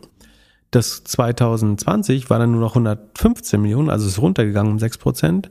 Dann 2021 war 143 Millionen, ist wieder hochgegangen um 24 Prozent. Und jetzt werden wir wahrscheinlich höher liegen, aber so ein richtiger Trend ist da auch nicht absehbar. Also das, das Service Revenue steigt schon immer. Und was man sagen muss, ist die Magic Number. Also wenn man alle Marketingkosten, selbst inklusive der Hardware, zusammensetzt, dann ist die Magic Number immerhin um 0,5. Das ist nicht perfekt, aber gar nicht so schlecht. Wenn man jetzt sagt, ein Teil der Marketingkosten geht in die Hardware, dann haben sie eigentlich eine gute Magic Number. Rule of 40 sieht nicht gut aus. Revenue Expansion äh, reporten sie nicht. Deferred Revenue sie bauen sie eher ab. Das liegt daran, dass sie, glaube ich, jetzt monatlich chargen und nicht mehr ein Jahr im Voraus. Denn das sagen, verschobene Revenue geht dann runter. Das ist nicht verwunderlich, sofern ich das richtig interpretiere. Aber ich, Es ist ein unheimlich undankbares Produkt. Es ist äh, so ähnlich wie Podcast Aufnehmenssoftware. Wenn du einmal das, wenn einmal was nicht funktioniert auf dem Server oder irgendwas, dann ist der Kunde unzufrieden. Und das siehst du auch, wenn du mal einfach auf Amazon guckst. Also geh mal auf Amazon, such mal nach denen, dann gehst du auf, den, auf das erste Produkt, was irgendwie beworben, gesponsert sogar wird, und schau dir die Bewertungen an nach Neueste zuerst. Das, das sind ein Stern, läuft instabil, Server schlecht erreichbar, teures Abo, leider kein Fortschritt. Dann kommt was Gutes, so, dann wieder, nie wieder, äh, Außenbereich nicht geeignet, Elektroschrott Ja. und so weiter. Ist natürlich, Bewertungen schreiben die Leute auch nur, wenn sie böse sind. Hallo Olaf. Aber ähm, äh, es ist, ist schon so, dass das, also es scheint nicht das absolut super Produkt zu sein. ja. Oder sie haben keine Amazon-Agentur, die die guten Bewertungen schreibt. Das kann natürlich auch sein. Also ich ich will auch mal sagen, was, also A ist der, der, der Richard Shelley, also für sein Alter unheimlich belesen und gebildet, glaube ich schon. Ich finde, der hat eine mega Disziplin für jemanden, der die Börse erst eine beschränkte Zeit äh, verfolgen kann. Also dass er zu teure Aktien ganz bewusst nicht kauft. Hat ein gutes Verständnis dafür, dass Cashflow wichtiger ist als irgendwelche adjustierten EBITDAs. Ich glaube, der hat schon noch viel vor sich. Ich, und er kann auch mit Alo recht haben, das kann auch funktionieren. Ich, äh, und ich finde es, also was ich eigentlich sagen wollte, ist, ähm, was schlau ist, ist, dass er sich eben eine Aktie sucht, die so nicht im Spotlight ist, ähm, weil tatsächlich das, dass jetzt du, ich oder so einen besseren Take auf Apple oder Meta entwickeln, ist relativ unwahrscheinlich, dass wir da viel schlauer als der Markt sind. Das passiert manchmal durch Zufall vielleicht oder so, aber das ist unwahrscheinlich. Aber wenn überhaupt, kriegt man wahrscheinlich irgendwo eine extra Rendite noch aus so einer relativ kleinen Aktie, die eben nur 400, 500 Millionen wert ist, raus. Und von daher macht er das eigentlich schon ganz schlau. Aber das soll überhaupt nicht discouraging sein. Das ist ja auch nur eine Meinung und äh, ich würde mich genauso freuen, wenn wir da falsch liegen in äh, drei, vier Jahren. Muss man schauen. Und es geht ja eh nur darum zu schauen, was sind jetzt, äh, was sind die Informationen, auf die man äh, schauen sollte. Die, die er hervorgebracht hat, sind überwiegend äh, relevant, glaube ich. Ja. Und Ja. er hat auch gesagt, CrowdStrike ist die beste Softwareaktie und da muss ich wiederum sagen, das hat er natürlich vollkommen richtig erkannt. Auch außer, die, außer dass er auch da gesagt hat, dass die gerade erst Cashflow positiv werden und dass äh, die haben eine brutal gute Cash Conversion eigentlich, äh, aber das kann man in der Eile bei so einem Podcast auch mal verstolpern. Das war, glaube ich, nicht mangelnde Sachkenntnis, sondern eher Aufgeregtheit oder so. Hat er denn im Gegensatz zu dir wenigstens äh, Millionen und Milliarden immer richtig gesagt? Ja, Ja. hat er schon. Ja, ist sehr eloquent. Hast du es angehört? Nee, noch nicht. Hörst du mal, an, das ist schon beeindruckend. Also ich will jetzt, will es ja gar nicht kaputt machen. Also, äh, ist äh, sehr spannend. Also es ist auch nur Neid, der aus mir spricht, natürlich. Ja, warst du mit 16 schon so fit? Nee, definitiv nicht. Äh, Bist du jetzt mittlerweile so fit? äh, ich war, ich glaube, wir haben anderen, eine andere Art, uns Dingen zu nähern. Also er hat ein, sich ein sehr gutes Netzwerk und auch von Mentoren aufgebaut. Das ist jetzt nicht so meine typische Herangehensweise, aber ich glaube, es ist eine sehr schlaue Herangehensweise. Ähm, und damit kann er definitiv viele Jahre einholen. Und es spricht viel Weisheit und Erfahrung aus ihm. Ich weiß nicht, ob das das ersetzen kann, die Erfahrung selber zu machen. Aber ich, da gab es schon viel Disziplin, die man in dem Alter, also entweder ist er ein krasser Langweiler oder hört echt gut zu. Also Quadstrike schauen wir uns gleich noch live an. Ach genau, die kommen heute äh, live, live raus. In der Zwischenzeit, äh, wie sieht's bei Fastly aus? Ach genau, Fastly hat sich ein äh, enttäuschter Hörer gewünscht, dass ob wir, wir haben die mal im Sheet gehabt und dann haben wir sie, glaube ich, zwei Quartale vernachlässigt, deswegen habe ich sie natürlich sofort eiligst nachgetragen. Ähm, die sind im gleichen Markt wie Cloudflare teilweise zumindest. Ähm, qualitativ nicht vergleichbar, habe ich immer gesagt. Ähm, sieht von den Zahlen deutlich schlechter aus, ist natürlich auch günstiger bewertet, aber ich habe immer lieber noch ein teures Cloudflare als ein billiges Fastly. Die Zahlen zuletzt haben jetzt gezeigt, dass das Wachstum ist so in den letzten sechs Quartalen auf 20 Prozent runtergegangen. Geht jetzt aber wieder hoch auf 25. Also beim Wachstum gibt es eine leicht positive Tendenz, deswegen fällt die Aktie, glaube ich, auch nicht weiter. Die Rohmarge ist im Vergleich zum Vorjahr schlecht, im Vergleich zum Vorquartal, aber gibt es kurzfristig schon wieder eine bessere Tendenz. Also irgendwas ist da passiert, dass es schon besser wird. Die operativen Kosten haben sie im Griff, die steigen nur noch um 18 Prozent und damit weniger als der Umsatz. Also die haben Kostenkontrolle schon eingefahren, also müssen entweder radikalen Hiring-Stop gemacht haben oder sogar ge gefeuert. Trotzdem ist die operative Marge aber noch minus 60 Prozent, minus 61 Prozent. Und das Funktion, und selbst der Cashflow ist dann minus 25 auf Jahres, Free Cashflow minus 41 kumuliert ist es, glaube ich, auf Jahresbasis. Also sie verlieren schon noch Geld nach Gap, brutal minus 61 Prozent. Und da reichen die 25% Wachstum einfach nicht, dass die auf irgendeinen grünen Pfad bei der Rule of 40 kommen. Also sie kommen so auf einstellige Zahlen bei der Rule of 40, irgendwie 7% sind sie jetzt. Das ist aber nicht gut genug. Also entweder wird man da brutal verwässert, wenn man da weiter drin bleibt, weil sie irgendwann wieder neues Cash aufnehmen müssen. Ja, ich glaube. Also sie gewinnen Kunden hinzu, aber auch immer langsamer. Die Magic Number ist besser geworden, aber 0,5 ist auch nicht richtig gut. Eher so an der Grenze zum Schlechten. Net Revenue Retention hat sich ein bisschen verbessert. DBNER hat sich ein bisschen verbessert. Also ganz kurzfristig gibt es einen positiven Aufschwung. Wenn der sich fortsetzt, dann könnten die auch nochmal so eine Multiple Expansion haben, also sich von der Bewertung verbessern. Aber bisher waren sie echt wirklich auf einem sehr, sehr schlechten Pfad. Ich bin gespannt. Also das könnte ein Turnaround sein, aber es ist auch, boah, ich, ich mag es nicht auf Turnaround zu spekulieren. Ähm, von daher bleibe ich weiterhin skeptisch bei, bei Fastly. Also ich wundert ein bisschen, dass jemand, der das hier, der hier zugehört hat, das noch hat. Ähm, jetzt gerade kann man wahrscheinlich sagen, das nächste Quartal abzuwarten, das Q4, also es dauert jetzt natürlich wieder drei Monate, aber im Moment zeichnet sich ganz leicht so eine Trendwende ab. Da könnte man mal überlegen, weil sich, also die Wachstumsrate verbessert sich, die Marge verbessert sich auf einem sehr niedrigen Niveau, aber sie verbessert sich ganz leicht. Ähm, nichts davon ist rosig, aber sozusagen das, das Dunkelrot wird ein bisschen scharlachroter heller. Ähm, aber geil ist noch lange nicht. Aber ich meine, eine, eine, selbst eine marginale Verbesserung führt normalerweise zu einer, zu einer, kann zu einer sehr hohen Verbesserung des Multiples führen. Von daher, wenn die jetzt von 25 auf 28 Prozent Wachstum kommen im nächsten Quartal und ihre Kosten weiter im Griff behalten, dann kann das auch mal zweistellig hochgehen mit den Earnings. Aber ich will keine unberechtigte, keinen unberechtigten Optimismus hier pflanzen.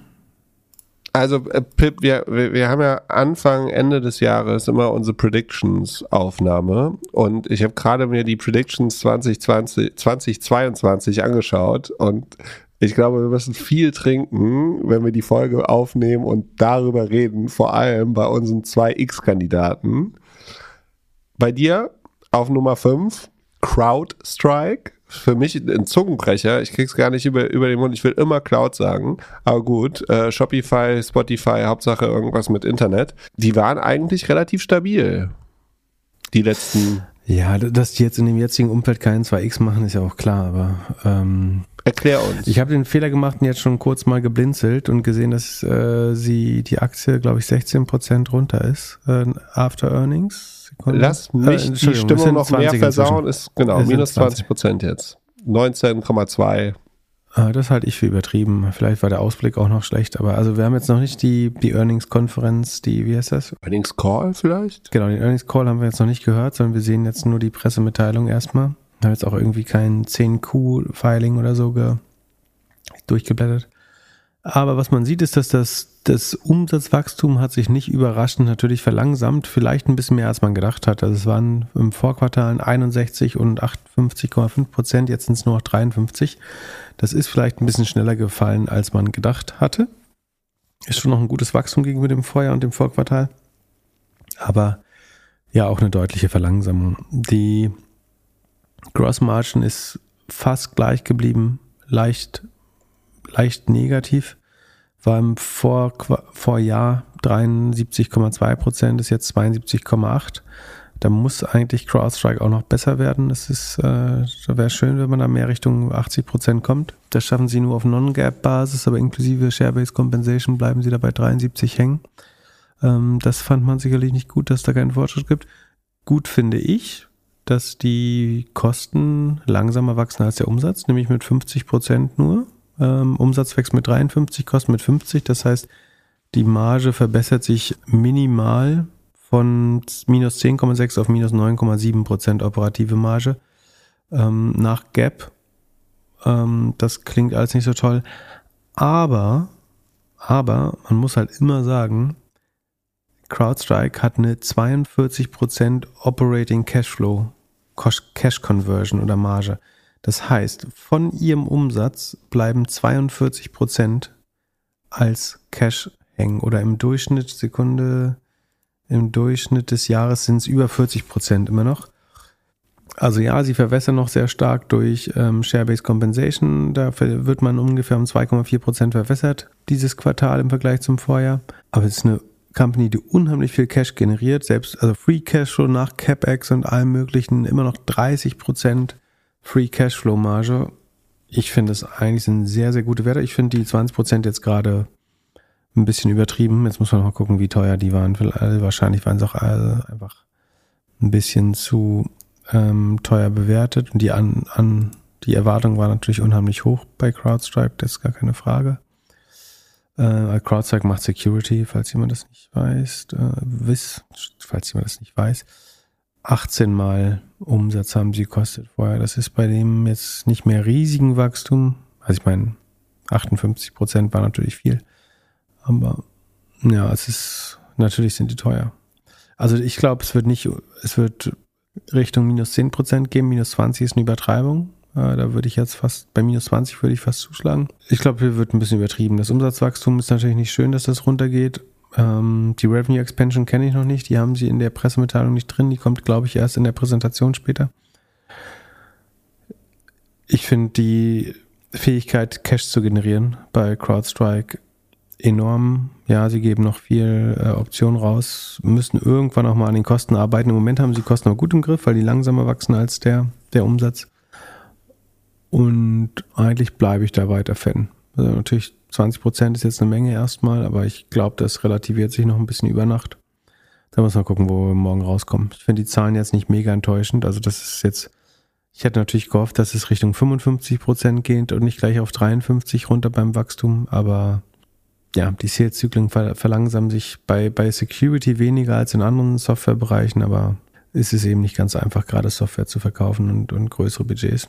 Muss man jetzt schauen, ob sie, wie stark sie unter 50 Prozent rutschen. Sie sind sicherlich teuer, aber sie sind auch, also der Unterschied ist halt, ihr Forward PI, also ihr KGV 2022 ist 77. Das ist unheimlich teuer, weil sie 33 Milliarden kosten. Aber ihr operativer Cashflow ist eben auch Sekunde. Runrate wird ja wahrscheinlich bei einer Milliarde liegen und dann sind es Cashflow Multiple ist dann eigentlich nur im 30, 33. Und das finde ich bei dem Wachstum und der Marge eigentlich nicht so schlimm. Also ich, ja, Also ich würde nicht im Leben drüber nachdenken, jetzt die, mich von der Aktie zu trennen. Grundsätzlich passt das noch. Das verlangsamste Wachstum ist nicht schön, aber das, wie gesagt, das war erwartbar, ist ein bisschen mehr, als man dacht, dachte. Schön wäre, wenn sie die Cross-Margin besser im Griff hätten. Die geht jetzt wieder ein bisschen runter. Könnte ich mir vorstellen, dass sie daran arbeiten, die wieder hochzubekommen.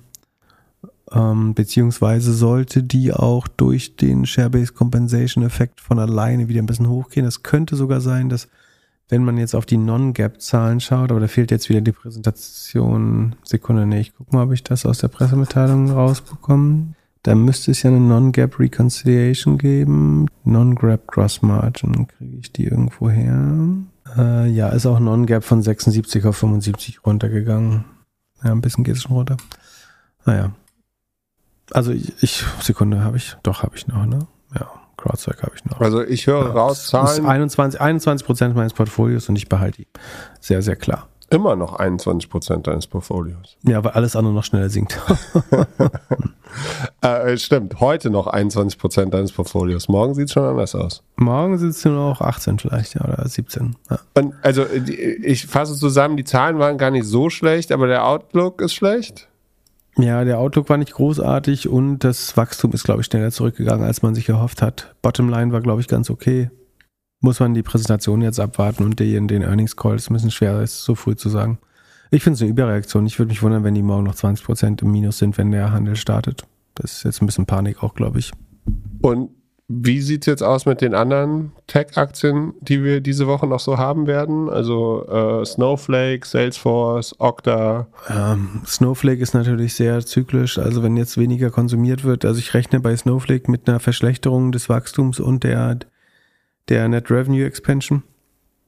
Hm, das sollte sich erstmal negativ auswirken. Haben natürlich das Potenzial, positiv zu überraschen, wenn es dann doch nicht so schlimm ist. Aber die Erwartung, ist ein volumenbasiertes Modell. Natürlich wird das darunter leiden, dass Leute jetzt mehr auf die Kosten gucken und nicht mehr so viel Daten verarbeiten. Ähm, ich glaube, langfristig ist es auch eine gute Aktie. Ähm, wer will, kann das natürlich traden und da rausgehen und versuchen, da irgendwann später wieder günstiger reinzukommen. Aber ich, also ich käme jetzt nicht auf die Idee. Salesforce auch ein klein bisschen zyklisch, aber natürlich viel weniger volatil als ein Snowflake. Ich würde jetzt keine große Schwankung erwarten bei Salesforce. Okta muss man gucken, hat sich sehr stark verlangsamt zuletzt und hat die Kosten nicht im Griff, muss man beobachten. Zscaler bin ich relativ optimistisch, ist Security, hat eine hohe Ruler 40 um die 90, wenn ich mich recht erinnere, ähm, wächst mit 60, 30% Free Cashflow Marge. Wenn sie da drin bleiben, sollte alles gut sein. Ja, die wurden jetzt mit runtergerissen, sind gerade minus 5% after hours.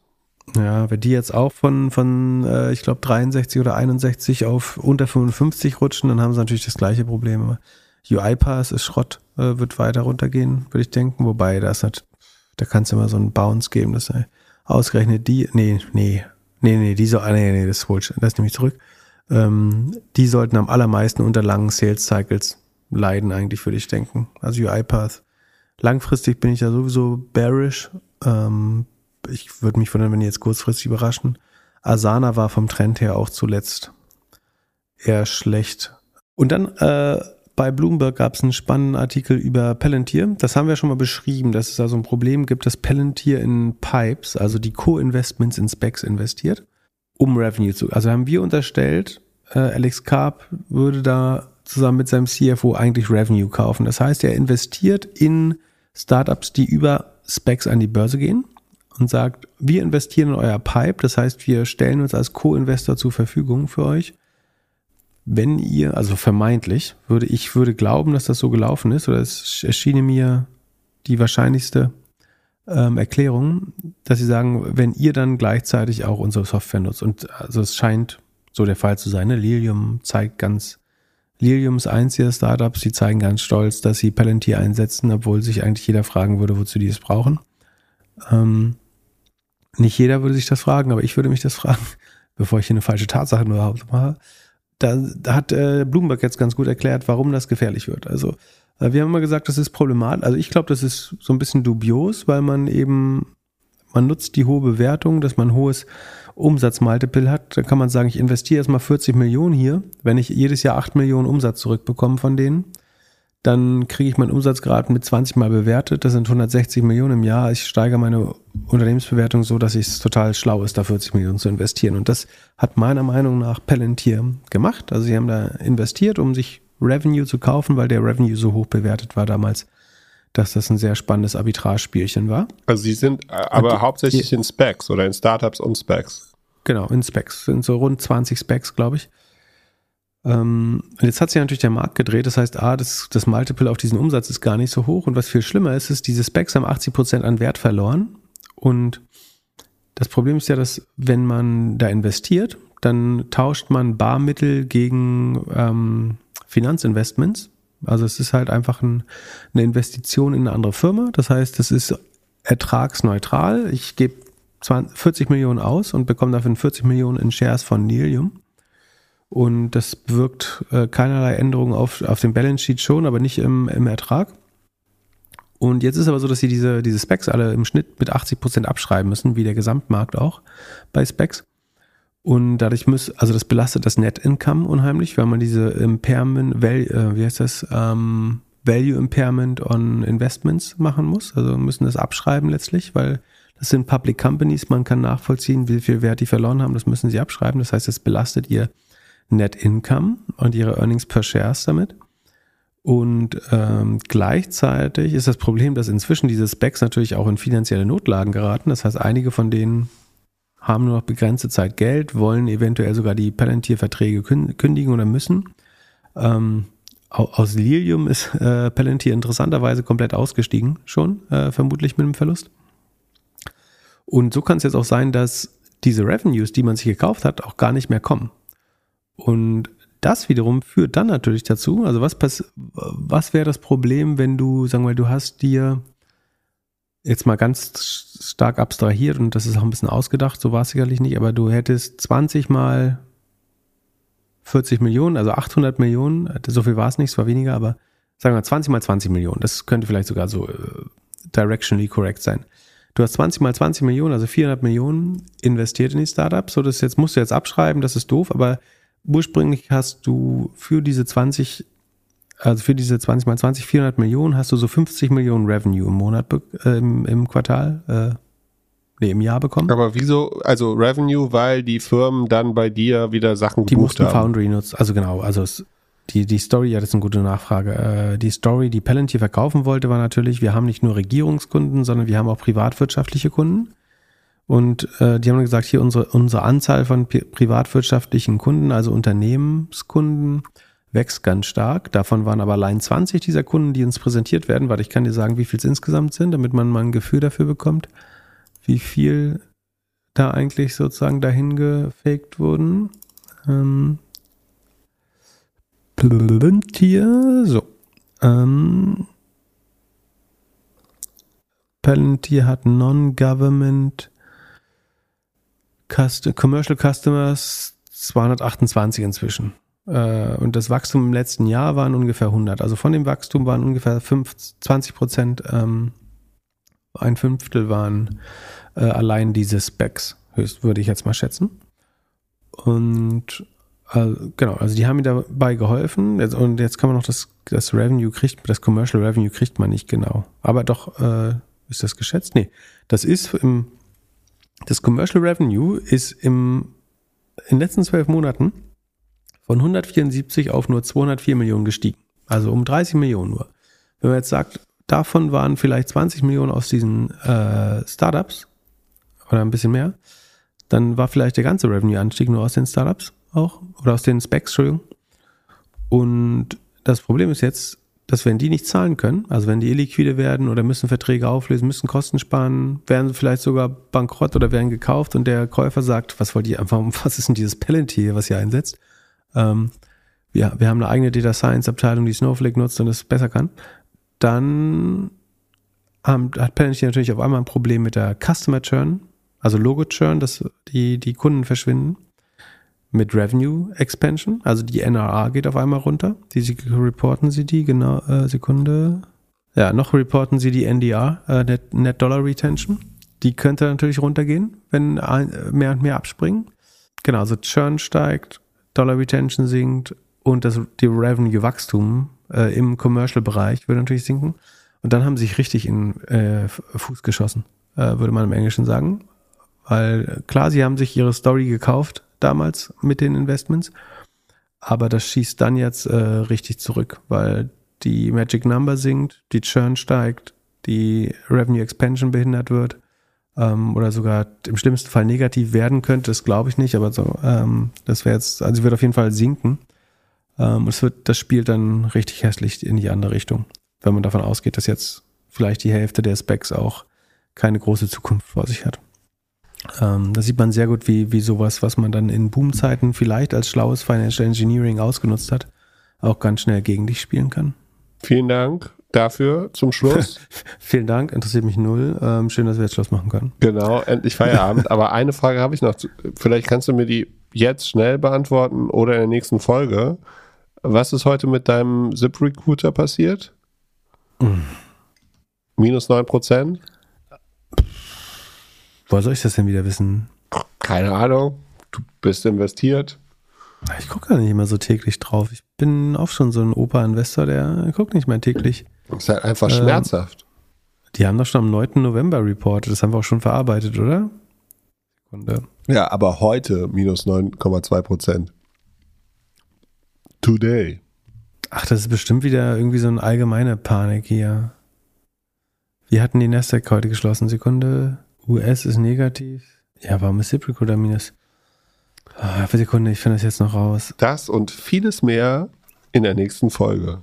Dürfen die Hörer uns mal äh, erhellen? Ist vielleicht irgendein Research Report von irgendeiner Bank oder so? Keine Ahnung. Oder Arbeitsmarktdaten. Ich wüsste jetzt nicht, warum die jetzt 10% verlieren sollten gerade.